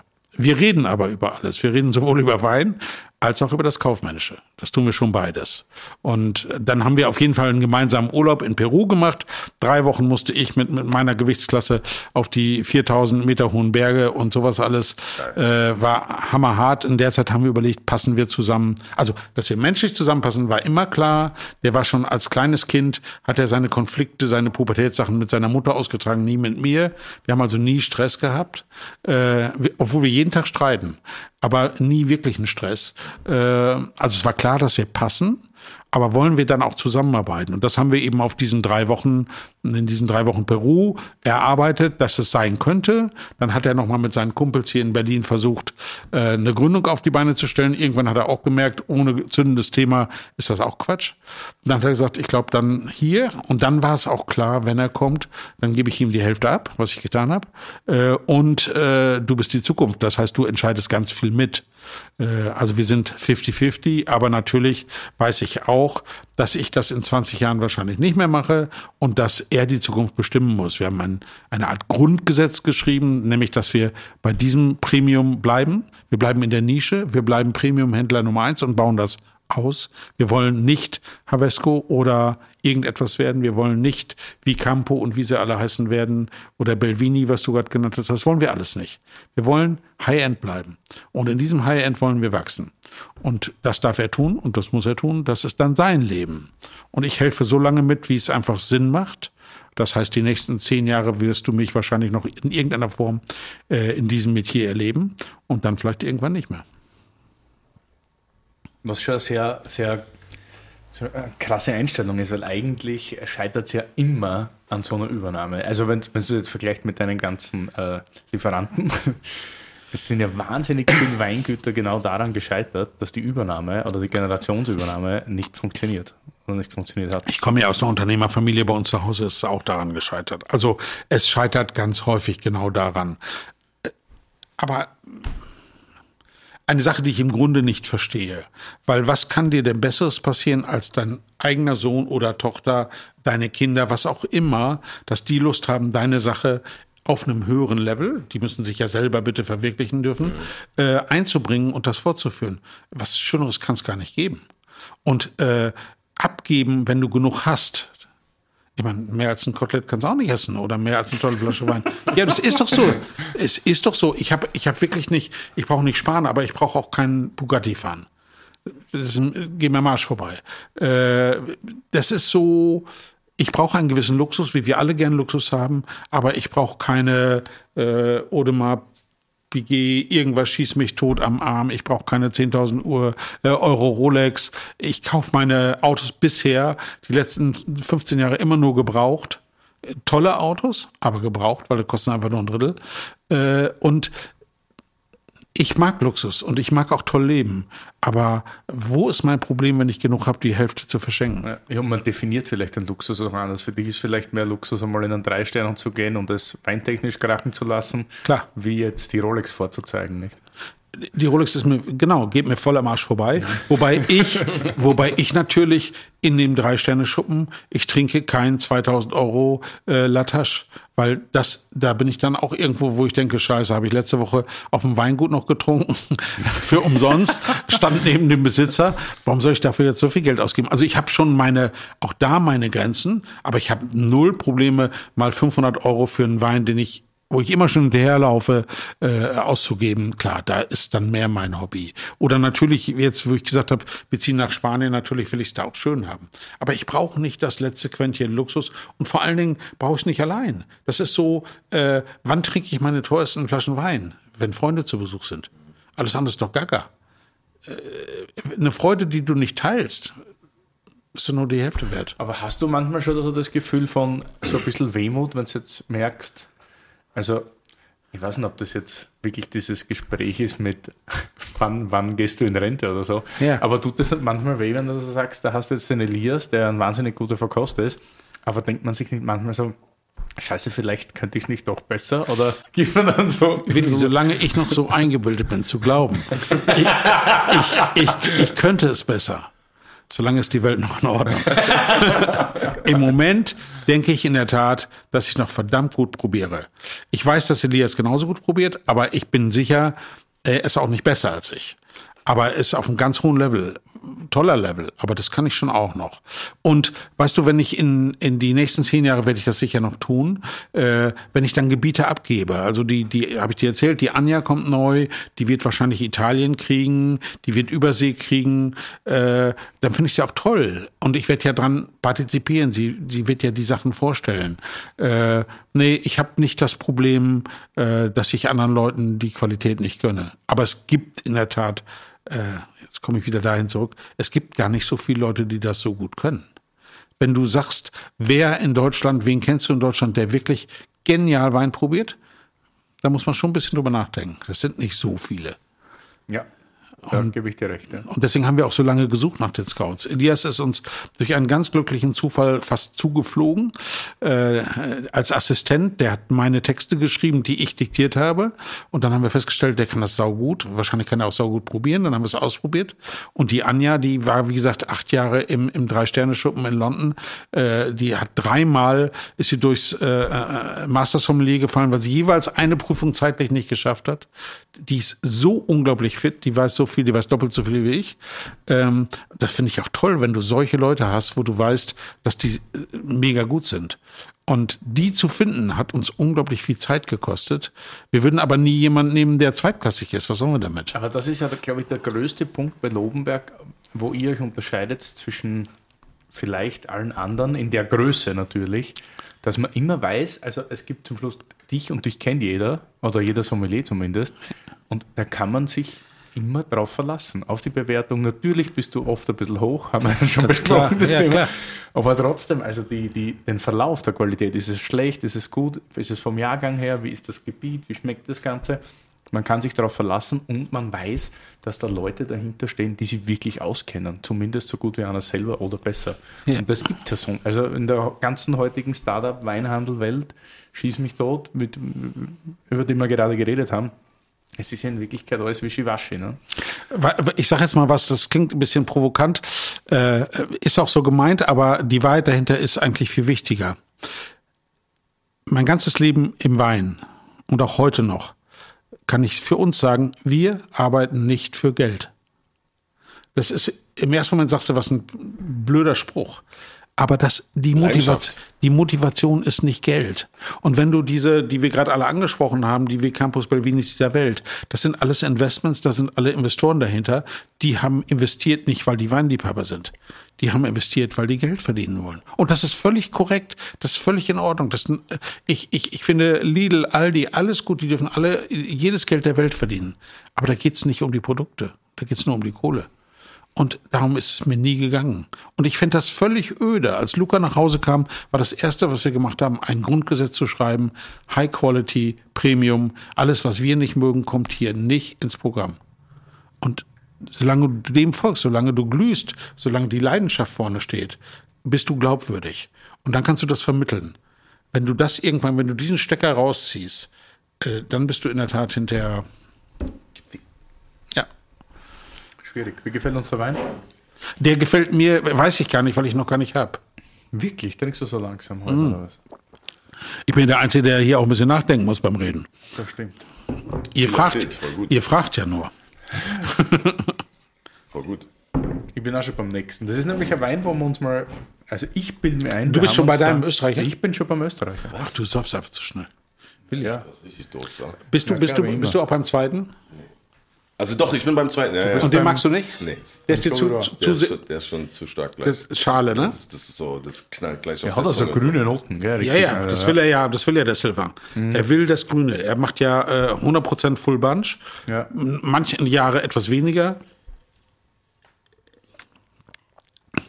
Ich, ich finde den Wein großes Kino. Ich mag das auch sehr gern. Aber ich verstehe, warum Harry dann nicht Ich verstehe das auch. Das ist schön, dass ihr das versteht. Ja. Ja. Ich verstehe es nicht. Aber der ist nicht so weit weg von dem ersten. nee, ist er nicht. Er ist näher an dem ersten, du wirst für den dritten gleich probieren, der ist näher am ersten als am, am, am, am dritten. Ja. Weil das bisschen Grün, was du drin hast, das bisschen Schale, wenn du diesen Wein jetzt dekantieren würdest, das würde ja der Willi in seinem Restaurant machen, der würde dir den dekantieren und sagen, ich bring dir den in zwei Stunden wieder. Dann würdest du den mögen. Ähm, nur so fürs Verständnis. Ich habe es auch erst gerade frisch gelernt. Dekantieren ist. Ach so, raus aus der Ja, ja, ich Flasche. habe es bei ihm jetzt gelernt, aber damit ihr das nochmal sagt, weil Ja, ja, es, der Wein muss aus, der Wein braucht Luft. Also der, die, ganze Kunst, um einen Gerbstoff im Laufe der Zeit weicher zu machen, besteht in der Oxidation. Oxidation ist Luft dran lassen. Du nimmst deinen Käse aus dem Kühlschrank, äh, lässt ihn ein paar Stunden draußen stehen, dann hat er sehr viel mehr Aromen, weil er mit dem Sauerstoff reagiert hat.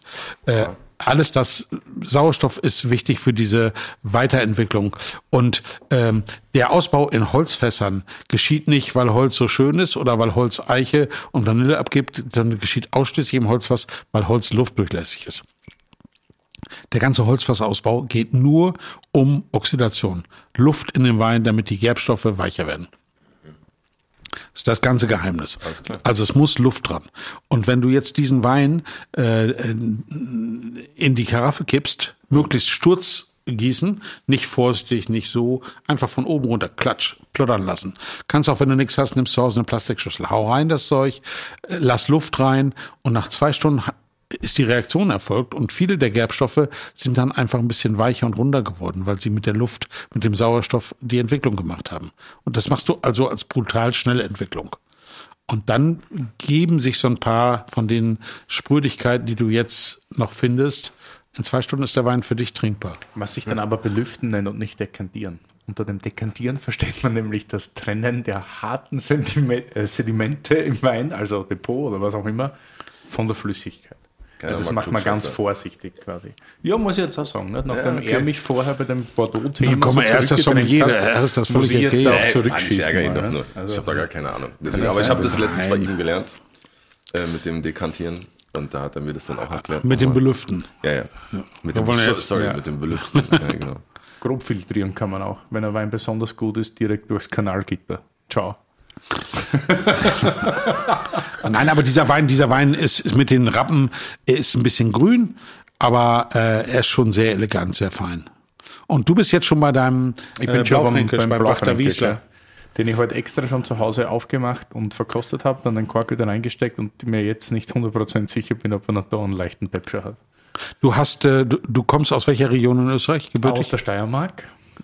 Direkt an der burgenländischen Grenze allerdings. Also ich sehe mich so. Also als- das heißt, du hast zu Wachter Wiesler und zum Werlitsch eine persönliche Beziehung sozusagen. Ja, zu allen eigentlich so. Ja, genau. Ja, Ja, ja aber Also auch schon von der? Region. Von der Region, ja, das stimmt. Ja. Obwohl ich näher am, am burgenländischen Weinbaugebiet bin als zum steirischen. Willi, dann schenk mir einen Schluck ein. Versuch du das mal. Durst.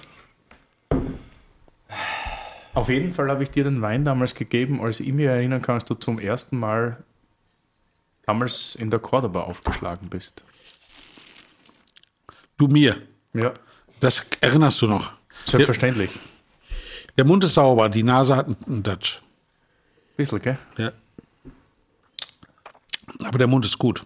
Also ich würde diesen Wein ähm, im Grunde nicht reklamieren, wenn ich in, in der Weinbar wäre. Weil der Mund einfach wirklich schön ist. Den Wein Gib du ich mir nicht. den auch mal. Ja, den musst du nehmen. Hervorragend. Ist ein völlig unterschätzter Blaufränkisch Jahrgang, nämlich 2014. Die haben echt lang gebraucht. Und mich freut, dass die heute eigentlich alle singen. Es war danach der Das ist noch vom zweiten, wo du jetzt 15. äh, sagst. Dann nimm mal den dritten. Wollen wir mal, wollen wir schauen. Und jetzt, ja. Und äh, die singen eigentlich. Der dritte jetzt ist natürlich, 14. verglichen mit einem richtigen äh, Pauillac ist der immer noch harmlos. Also mit einem richtigen Bordeaux ist das alles noch easygoing. Und Bordeaux ist das, was du am liebsten trinkst. Also das richtige. Nee, nee, nee, nee. Ich trinke nur manche Bordeaux besonders gern. Aber Pauillac ist eine sehr maskuline Region. Äh, Das ist dann sehr gerbstoffreich. Das ist nicht meine Lieblingsregion. Also ich trinke im Bordeaux auch nur die Regionen am liebsten, die weicher sind, geschmeidiger sind. Pomerol, Bassin de Millon, Castillon. Ich trinke wenig äh, maskuline Weine. Also eigentlich magst du die Blaufränkisch aus dem Südburgenland auch. Das ist Blaufränkisch aus dem Südburgenland. Ja, ja. Wiesler, Ich mag das. der Ja, ja. Lageratschen, 2014. Ich mag das, aber ich mag sie im Grunde nicht. Der ist ja noch jugendlich. Der ist zwar 14, aber im Grunde ist er zu jung. Vom Charakter. Stimmt, ja. Ähm, ich mag äh, Blaufränkisch, wenn sie diese wilde Jugend abgelegt haben. Also wenn du einen- vom, vom Moritschen zehn Jahre gereiften, dann wird's gut. Ja, das singt. Ja. Ja. Habe meine große Liebe Blaufränkisch, nicht? Den mag ich ein bisschen irgendwie. Weil, Irgendwas- weil die Frucht so, so stark ist. Irgendwas hat der. Ja. Dieses blutige. Ja, genau. Ist übrigens richtig. Hätte ich auch im Text geschrieben. Blut. Bist du bist Texten, guten wo hast du eigentlich das Texten her? Du textest ja alles selber. eigentlich, Ja. Du diktierst wie David Schildknecht. Ja, du hast so genau. ein kleines Diktafon und dann Genau. murmelst du da alles Äh, rein. Hier in mein Also, iPhone. Und mein iPhone versendet Okay. direkt an meine Leute, die schreiben. Super. Wo, wo, äh, wo ich das Texten habe, ich habe, ich konnte immer schon gut schreiben. Also ich hatte Deutsch-Leistungskurs im, im, im, der, im Abitur. Ich konnte immer schon gut schreiben. Ich konnte immer gut knack, knackig, kurz gut schreiben. Das liegt mir einfach. Und äh, gut quatschen kann ich eigentlich auch. Und ich, ja, ich habe einfach kein Problem mit Kommunikation. Ja, voll gut. Und wenn du, wenn du dann gut schreiben kannst, ich bringe es gut auf den Punkt. Meine Texte geben meine Emotionen wieder, aber eben nicht nur Emotionen. Also ich finde Texte, wenn sie nur sagen, mir läuft ein Schauer den Rücken runter, die äh, äh, Haare auf den Arm stellen sich auf und ich bin geflasht, das ist mir zu wenig.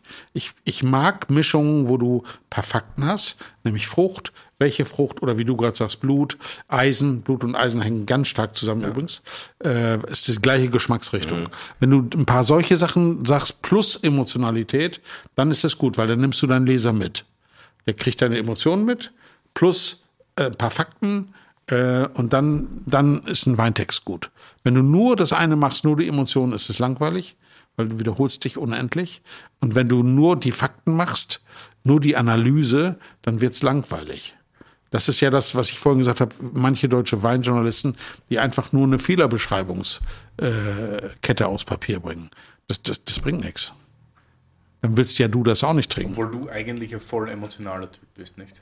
Ja, aber ich versuche ein paar Fakten wie äh, Bluteisen, Johannisbeere, was immer hier reingehört. Sauerkirsche hat ganz viel Sauerkirsche. Die, die, die Geschmackseindrücke müssen rein, plus das Emotionale. Macht's mich an, finde ich's toll. Warst du jemals Sommelier eigentlich? Nee, Auch nie sowas irgendwie gemacht? auch nicht aus Hobby. Nee. Also Sommeliers haben ja einen zweischneidigen Ruf in Deutschland. Will ich hör mal weg. Äh, Ich bin eh Wirt. Ich bin eh mehr Wirt Ach, du bist ein Wirt. Ja, das ist gut, das hilft ihnen. Äh, Sommeliers sind natürlich in Wirklichkeit ein bisschen die Klugscheißer der Nation und haben eigentlich in Deutschland äh, unter äh, Händlern und Winzern nicht so einen super Ruf, weil sie einfach, äh, Sommeliers haben den Ruf, egal wie gut der Wein ist, Hauptsache, ich habe ihn entdeckt. Und das ist ein bisschen so ein Ding bei Sommeliers. Da geht's Hauptsache darum, dass sie sich ihr Ding und deswegen ist es immer schwierig. Am besten äh, mit Sommeliers musst du das immer trennen, dass du, dass du weißt, was will er jetzt? Will er jetzt sich in den Vordergrund oder hat er wirklich was Tolles entdeckt? Und das, deswegen haben die so ein bisschen zweischneidigen Ruf. Habe ich das einigermaßen richtig wiedergegeben? Ja, ich würde sagen, dass Sommeliers auf mehrere Probleme haben als nur den. aber, aber ja, ich, ich glaube, das ist schon. Er will natürlich auch immer der Einzige sein, der den Wein auf der Karte hat. Ganz klar. So, ganz klar. Ja, ja, ganz klar. Exklusiv, wenn man Und, diesen und, Anspruch und der nochmal, Exklusivität er hat ihn entdeckt. Ja, ja, Das, freilich. das ist wichtig. Nur ja, er. ich glaube, da gibt es viel Diebenhafte. Aber wie gesagt, es gibt da spektakuläre Top-Kollegen, nicht? Also, das sind jetzt nicht alle. Aber ich, du hast schon recht Es, wahrscheinlich. es gibt natürlich, es gibt die, der optimale Sommelier ist quasi in Anführungsstrichen auch ein bisschen der Diener desjenigen, der da trinkt. Sprich, der weiß und kann antizipieren, was für einen Kunden habe ich da jetzt, wo geht der hin. Äh, ich sagte mal ein, ein Gegenbeispiel eines guten Sommeliers. Ich war mal im äh, Tour d'Argent in Paris. Weiß nicht, ob mal jemand von euch schon mal drin war. Drei Sterne Paris, du guckst auf die Szene, super geiler Schuppen. Da sitzt da so ein schwedischer Millionär vor uns. Wir trinken irgendwas Bescheidenes, weil der Schweinepreise für Weine. Und der ist bestellt, also im Tour d'Argent in Frankreich, bestellt einen Graf Lachs. Ja? Also überhaupt schon einen Lachs äh, in dem französischen Drei-Sterne-Schuppen zu bestellen mit schwedischer äh, Kräutersoße ist ja schon mal Schwachsinn. Und was trinkt er dazu? Chateau Margaux. Vom Sommelier freudig empfohlen. 83 Chateau Margaux zum Graf Lachs. Ey, Herrlich. da hätte ich zwei Leute aus dem Fenster schmeißen müssen. So schlimm ist das. Und das ist eben äh, der Sommelier, der hätte unbedingt sagen müssen, Also eigentlich hätte er sagen müssen, den Lachs lassen wir mal weg, weil es gibt so schicke andere Sachen in Frankreich. Und dann hätte er sagen müssen, und bitte kein Rotwein jetzt zu diesem Graflachs. Es geht einfach nicht. Und es gibt andere Sommeliers, habe ich damals erlebt, im, im sag mal, drei Sterne mh, Müller, äh, nee, im anderen, im Barreis. Da war lange ein Sommelier, den kennst du auch. Äh, ich vergesse- Michael Köhle? Nee, der davor. noch, der jetzt in Berlin ist, ne? Aber, aber auf jeden Fall Okay. großes Kino, wenn ein Sommelier ahnt, was du willst, ahnt, wohin du willst und berät dich in diese Richtung perfekt. Das ist ein Sommelier, wo ich einfach sage, geil, der hat verstanden, wo du hin willst und auf dem Weg folgt er dir. Ja, oder er isst einfach gerne einen Kraft Lachs und trinkt gerne einen Chateau Margaux, weil ich hasse ja Getränkebegleitungen, wie wahrscheinlich schon viele wissen. Ja. Und ja, also wenn, wenn einer das will, dann soll er es kriegen. Aber Willi, wir, wir gehen ja in ein Restaurant, bestellen erst den Wein und dann Das sagen stimmt. wir und, und sagen, weil wir einen geilen Wein entdeckt haben und dann sagen wir verdammt nochmal, was können wir denn jetzt dazu essen? Das ist ja der andere Ansatz. genau. Aber der klassische Ansatz ist, da geht ein Mensch in ein Restaurant und sucht einfach was Begleitendes. Und dann finde ich den Sommelier toll, der äh, sensibel in die Geschmacksrichtung des Gastes beraten kann. Das finde ich dann toll. Und ich finde nicht so toll der Sommelier, der den einfach überrollt. So, weil er sich einfach produzieren will oder Geil wie auch finde. immer. Aber du bist, du bist, du isst gern. Das sieht ist man, eins oder? seiner Hobby. Nein, das, wollte ich jetzt nicht drauf. Ich kenne dich ja nicht, Really? anders, aber es gehört natürlich dazu zum Geschmack. Oder? Ja, Also, ja, ja, wo selbstverständlich. isst man in Bremen gut? Können wir ein neues Thema anschauen? Nein, da- das Hauptproblem ist, es gab ein, ein wunderbares Restaurant, das kennst du auch, Grashoff. Darauf wollte ich jetzt hinaus. Genau. Und Gra- Grashoff hat leider vor zwei Wochen die Tore für immer geschlossen, weil die äh, Besitzer natürlich unter der Covid-Zeit sehr stark gelitten haben. Äh, sie hatten leider eine doppelte Erschwernis. Sie hatten äh, das beste Restaurant in Bremen und sie hatten einen wunderbaren Feinkostladen. Weil sie aber den Feinkostladen und das Restaurant als eine Einheit hatten, haben sie kein Kurzarbeitergeld und nichts gekriegt weil sie waren ja kein Restaurant, sie waren ja auch ein Ladengeschäft. Das heißt, sie haben keine Kohle gekriegt. Das ist natürlich brutal. Nach dieser Covid-Zeit, als sie wieder aufgemacht haben, jetzt mit dieser Getrenntgeschichte und Trennwand und was weiß ich, äh, die hätten Jahre gebraucht, um sich zu erholen. Und sie sind beide End 50 und haben gesagt, und jetzt kommt hinzu, die Tochter hat gerade beschlossen, dass sie mit ihrem Freund nach Süddeutschland zieht und den Laden nicht weitermacht. Da kommt dieses, was mir zum Glück nicht passiert ist, wenn dein Kind, was du eigentlich auserkoren hast, dir zu folgen, sagt, ich will das gar nicht, dann hast du irgendwann ist der Stecker raus. Dann sagst du, ja, und was soll ich dann? Noch weitermachen. Und dann haben sie gesagt, jetzt nochmal wieder vom Scratch to Top von Null wieder anfangen und unseren Laden wieder hochbauen.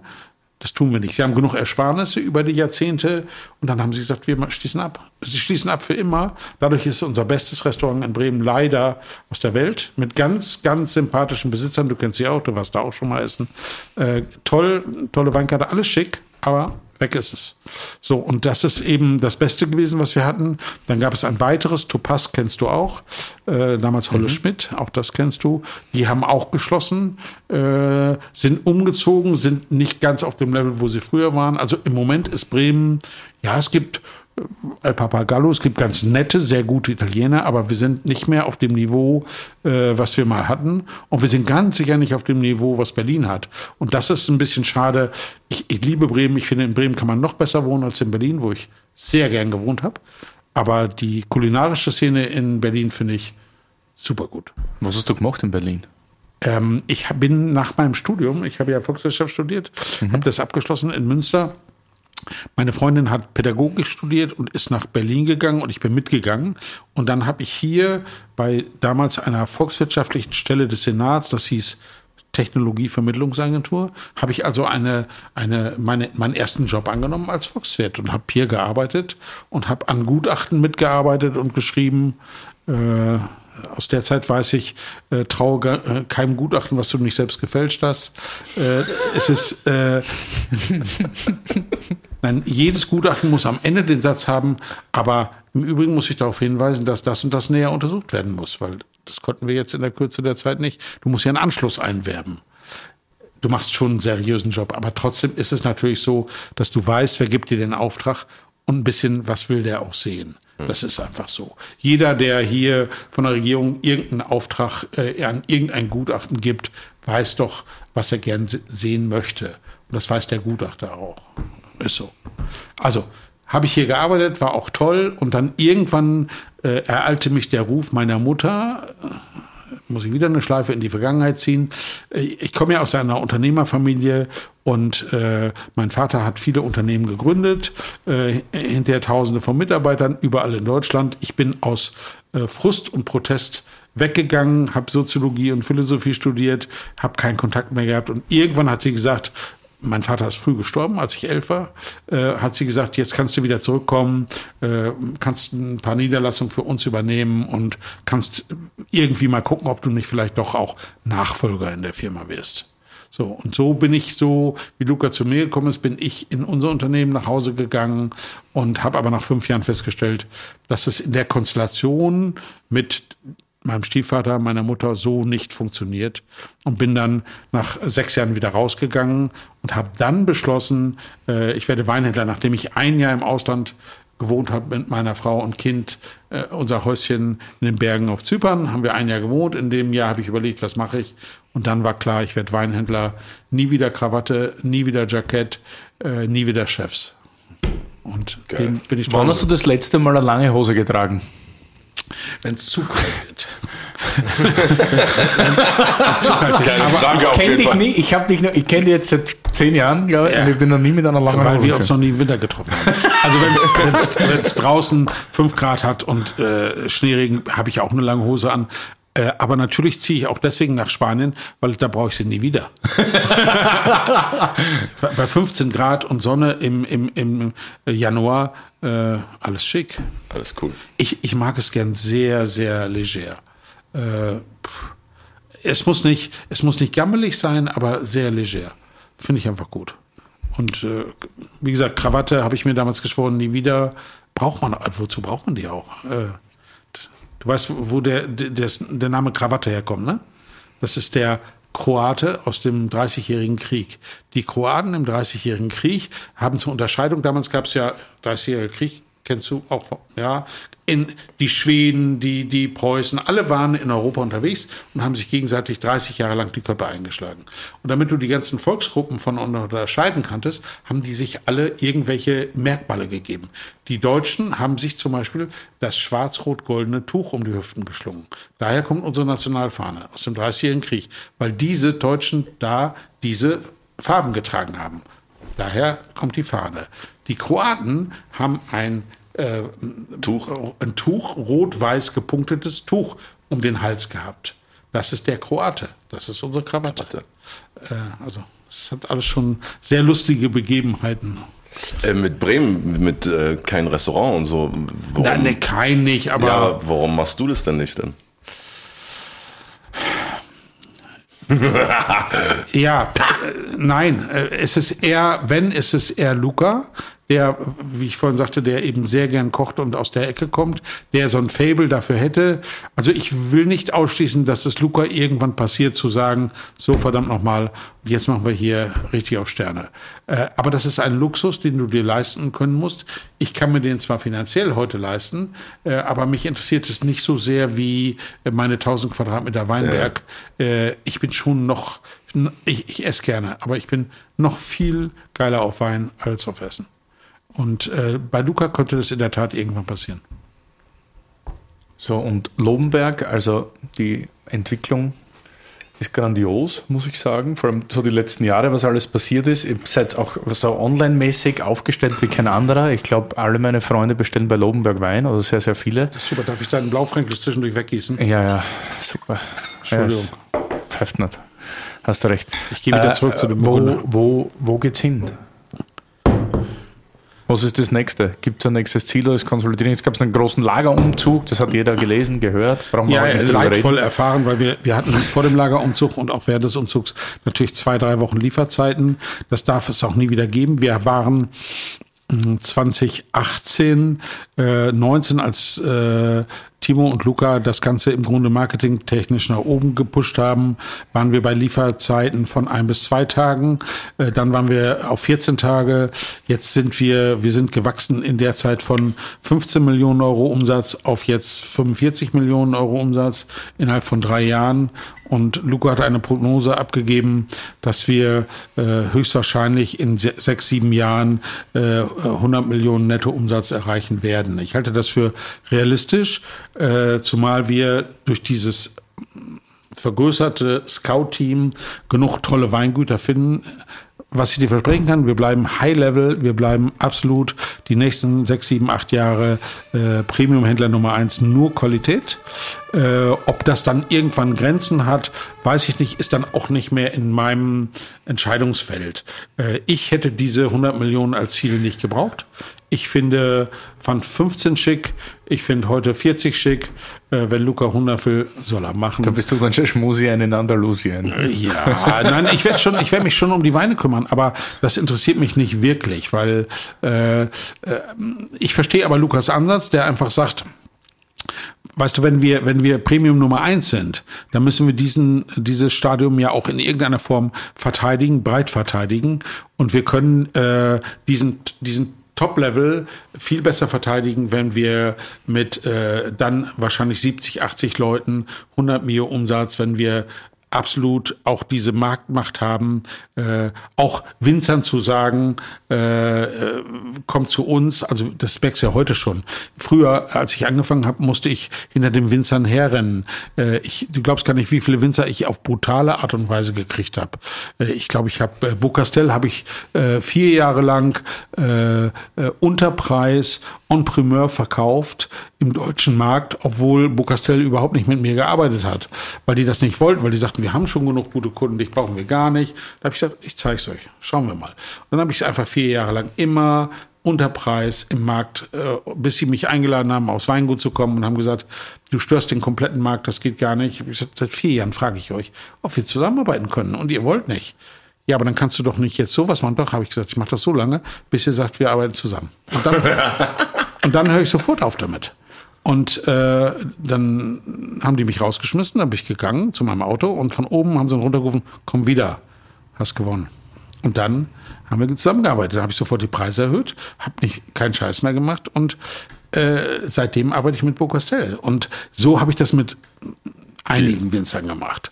Äh, nach dem Motto, wenn ihr nicht wollt, äh, muss ich ja irgendwas tun, um euch Hol zu überzeugen. Ja, hol es dir. Du hast recht. Das ist so. Nur heute ist das nicht mehr so. Also heute sind Sachen, also ich sag mal, die spannendsten Neuerungen, die wir haben. Wir haben gerade neu aufgenommen vor einem Jahr, vom Namen sagt es dir was, Garishwein aus Chile. Äh, gerade beim Parker mit 99 Punkten durch die Decke gegangen. Den habe ich vor anderthalb Jahren entdeckt, weil der mich entdeckt hat. Äh, oder äh, wir sind vor einem Jahr, vor anderthalb Jahren angefangen mit, äh, mit wahrscheinlich einem der Top-Amis überhaupt, Harlan Estate. Harlan Estate war in Deutschland immer exklusiv an einer Stelle besetzt. Niemand konnte damit arbeiten. Ich bin da nicht hinterhergelaufen. Harlan hat uns angerufen, hat gesagt, können wir nicht mal vorbeikommen und zusammenarbeiten? Und Können wir uns nicht leisten, Harald, leider. Nein?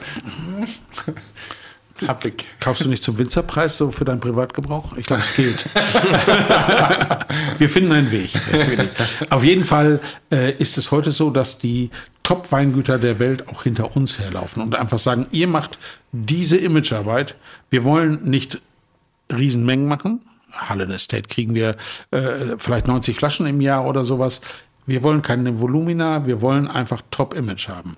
Äh, und das ist das, was wir leisten können. Wir leisten Top-Image. Wir haben natürlich auch Weingüter, mit denen wir vernünftige Mengen machen. Also so hier so Mitteldinger wie hier äh, äh, Silvan Partei oder äh, vier Kilos. Da machen wir im Jahr auch schon mal so über alle Weine 6000 Flaschen äh, über zehn verschiedene Weine. Also das ist dann schon völlig in Ordnung. Aber in der Regel sind wir kein richtiger Mengendrücker, sondern wir können ein Weingut, was sagt, wir haben drei Paletten im Jahr für euch, fünf Top-Weine, macht uns einen Namen. Das können wir. Wenn wir die Weine mögen. Voraussetzung. Wenn irgendeiner kommt und schickt uns einen Wein, den ich nicht mag, dann ist das wurscht. Ich habe schon viele Top-Weingüter mit tollen Namen abgelehnt, Erstens, weil ich es nicht mochte und noch was, was ich vorher nicht gesagt habe, wenn ich den Besitzer gar nicht leiden kann, dann nehme ich es auch nicht. Ja, ich nehme keinen Wein von dem Winzer, der ein Arsch ist, nicht? Genau. Das ist so. ja, klar. Auch wenn er gut schmeckt. Nee, mag ich nicht. Ich möchte ja, da, weißt du, Wein ist zwar das Thema Wein, aber es ist auch ein People's Business. Es, es macht einfach keine Freude. Und wie du richtig sagst, solange du es dir aussuchen kannst und Ja. nichts bewerten oder machen Genau. musst, dann machst du es nicht. Und so ist es auch bei Restaurants. Ich gehe nicht in Restaurants, wo der Top- Chef oder der Top-Sommelier einfach ein Arsch ist. Ja, Da habe ich keine Lust drauf. ist gut. Ja. Sauber. Ähm, du- hast ja Fragen auch an uns, oder? So, hast du dir ein paar Fragen für uns mal Ich habe ausgedacht? mir zwei Fragen für euch vorgestellt, ja. Die sind sehr unterschiedlich. Ich fange okay. mal mit dir an, Willi, weil es viel einfacher ist. Äh, Doch, weil, weil ich mir einfach vorstelle, du bist ja so eine eierlegende Wollmilchsau, der einfach. Äh, Bin ich das? ja, bist du. Ja, ja. Du bist sehr vielseitig, machst viele Sachen. Äh, aber du bist natürlich auch jemand, der extrem intensiver Gastgeber ist, der äh, immer hinterm Tresen steht, der immer hinterm Wein steht, der viel tut. Äh, Du bist noch jung, ganz klar, haben wir gerade festgestellt. Was bist du nochmal geboren? 86? 86. 86, ja. Zwei Jahre jünger als Luca, also noch kann man das alles leisten.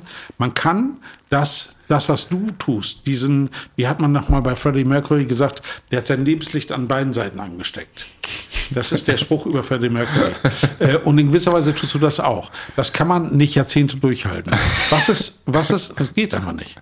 Ja. Äh, Was ist deine Zukunftsplanung? Sehr gute Frage. Das ist nämlich die Frage, die ich mir selber, glaube ich, jeden Tag stelle. Nein, aber äh, äh, Entschuldigung, ich kann mit dir schon was anfangen. Also, wenn du mal was anderes machen willst, sag es. Äh, die Ich Frage, hätte auch mal gerne als Scout bei dir gearbeitet. Tatsächlich. Hast dich nie beworben? Ich weiß, ja.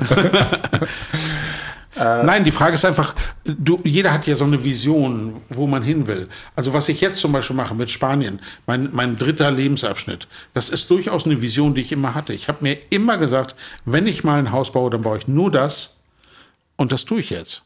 Und ich finde es schön, wenn man seine Visionen verwirklichen kann. Ich habe das Jahrzehnte als Vision gehabt. Jetzt kommt mein dritter Lebensabschnitt und die nächsten 30 Jahre mache ich einen anderen Step.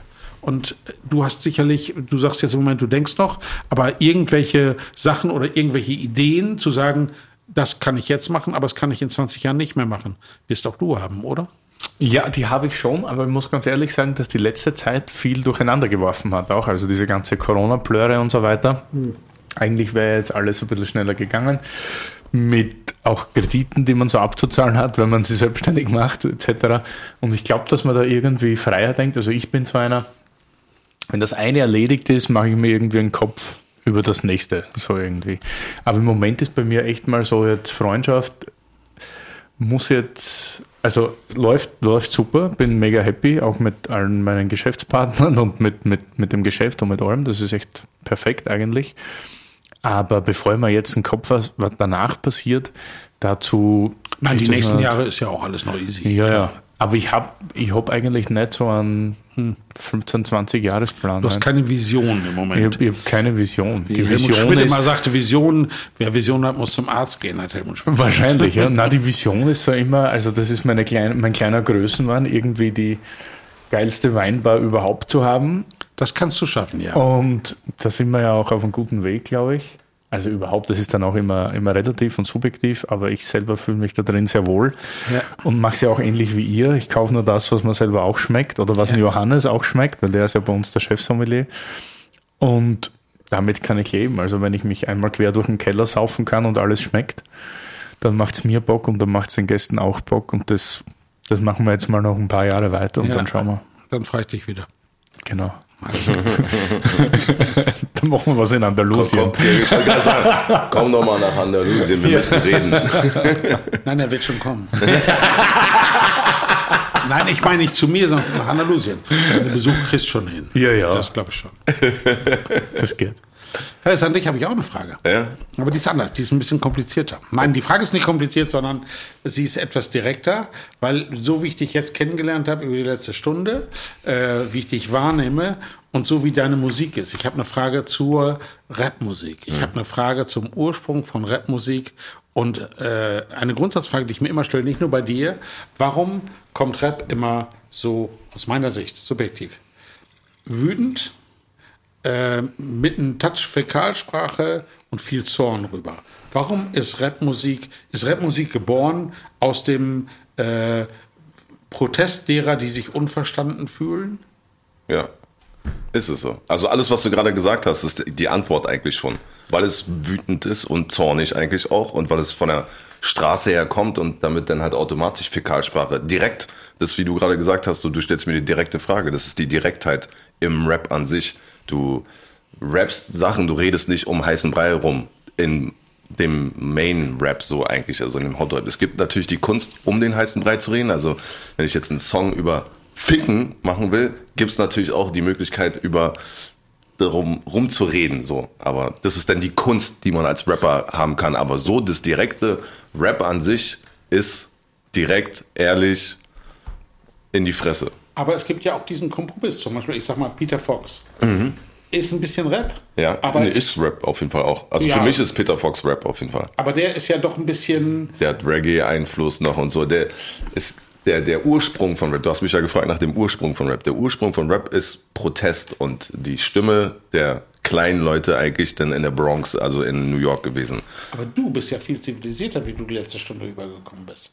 Warum? Ich bin, ich bin zivilisierter geworden. Ja. Also, du, du hast mich ja gefragt, wo ich herkomme, wo ich hierher Ja, komme. ja. Und ich bin mit den Jungs vorhin auch an meiner alten Oberschule vorbeigefahren. Meine alte Oberschule, wo ich äh, hingekommen, hingekommen bin dann, war die Ansammlung von den schwersten Problemschülern aus Kreuzberg. Und es war eine Projektschule. Da bin ich zur Schule gegangen. So. Also das Also war mit so. Zukunft könnte eine Peter Foxerisierung werden. Ja, tatsächlich äh, wird es auch so sein. So. Also Ja. ich habe da jetzt schon was so am, am Laufen mit Ja. neuer Mucke und die ist ganz, ganz anders als das, was ich vorher gemacht habe. Obwohl das letzte Album, was ich gemacht habe, Der Mann im Haus, ist schon zivilisierter gewesen als das, was ich davor gemacht habe, weil da rapp ich ja über Familie, Kinder und rap da auch über Frau. Also ich rap da nicht über die Bitches, sondern ich rap dann darüber, dass ich halt eine Frau habe, verheiratet bin und eben nicht mit den Bitches chille, was halt vor zehn Jahren schon untypisch war. Und es ist jetzt immer noch, wenn du sagst, also ich ich stehe gerade mein Haus am See mit den Orangenbaumblättern. Genau, so, das ist-. Das ist dann Peter Fox in Zukunft. Das bist Genau, du dann ja. in, in, in fünf bis zehn Jahren. Ja. ja. Na, nicht, nicht ganz so lang. Wenn alles gut, läuft- wenn alles gut läuft. ja.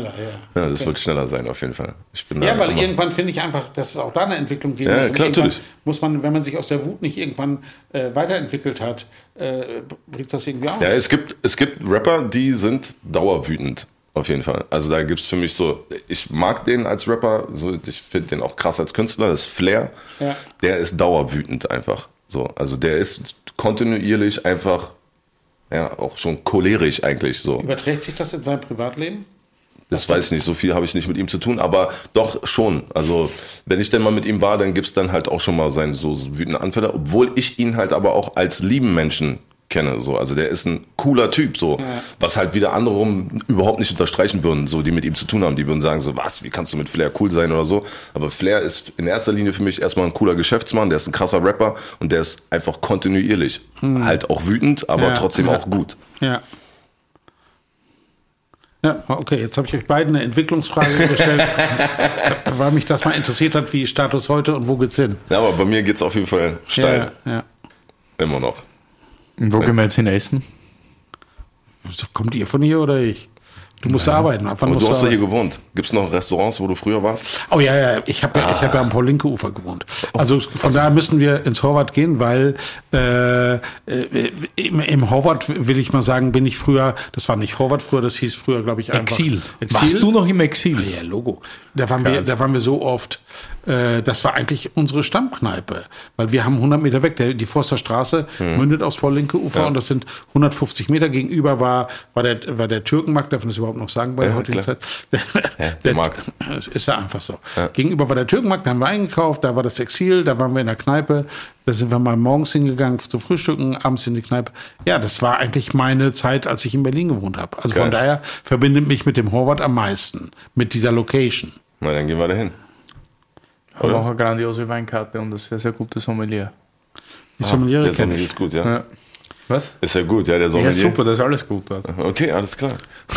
Dann danke. Ja, sehr gerne. War sehr, Schön, dass du da sehr warst. cool, auf jeden Fall. Ja, okay, Hat mich top. War richtig gut.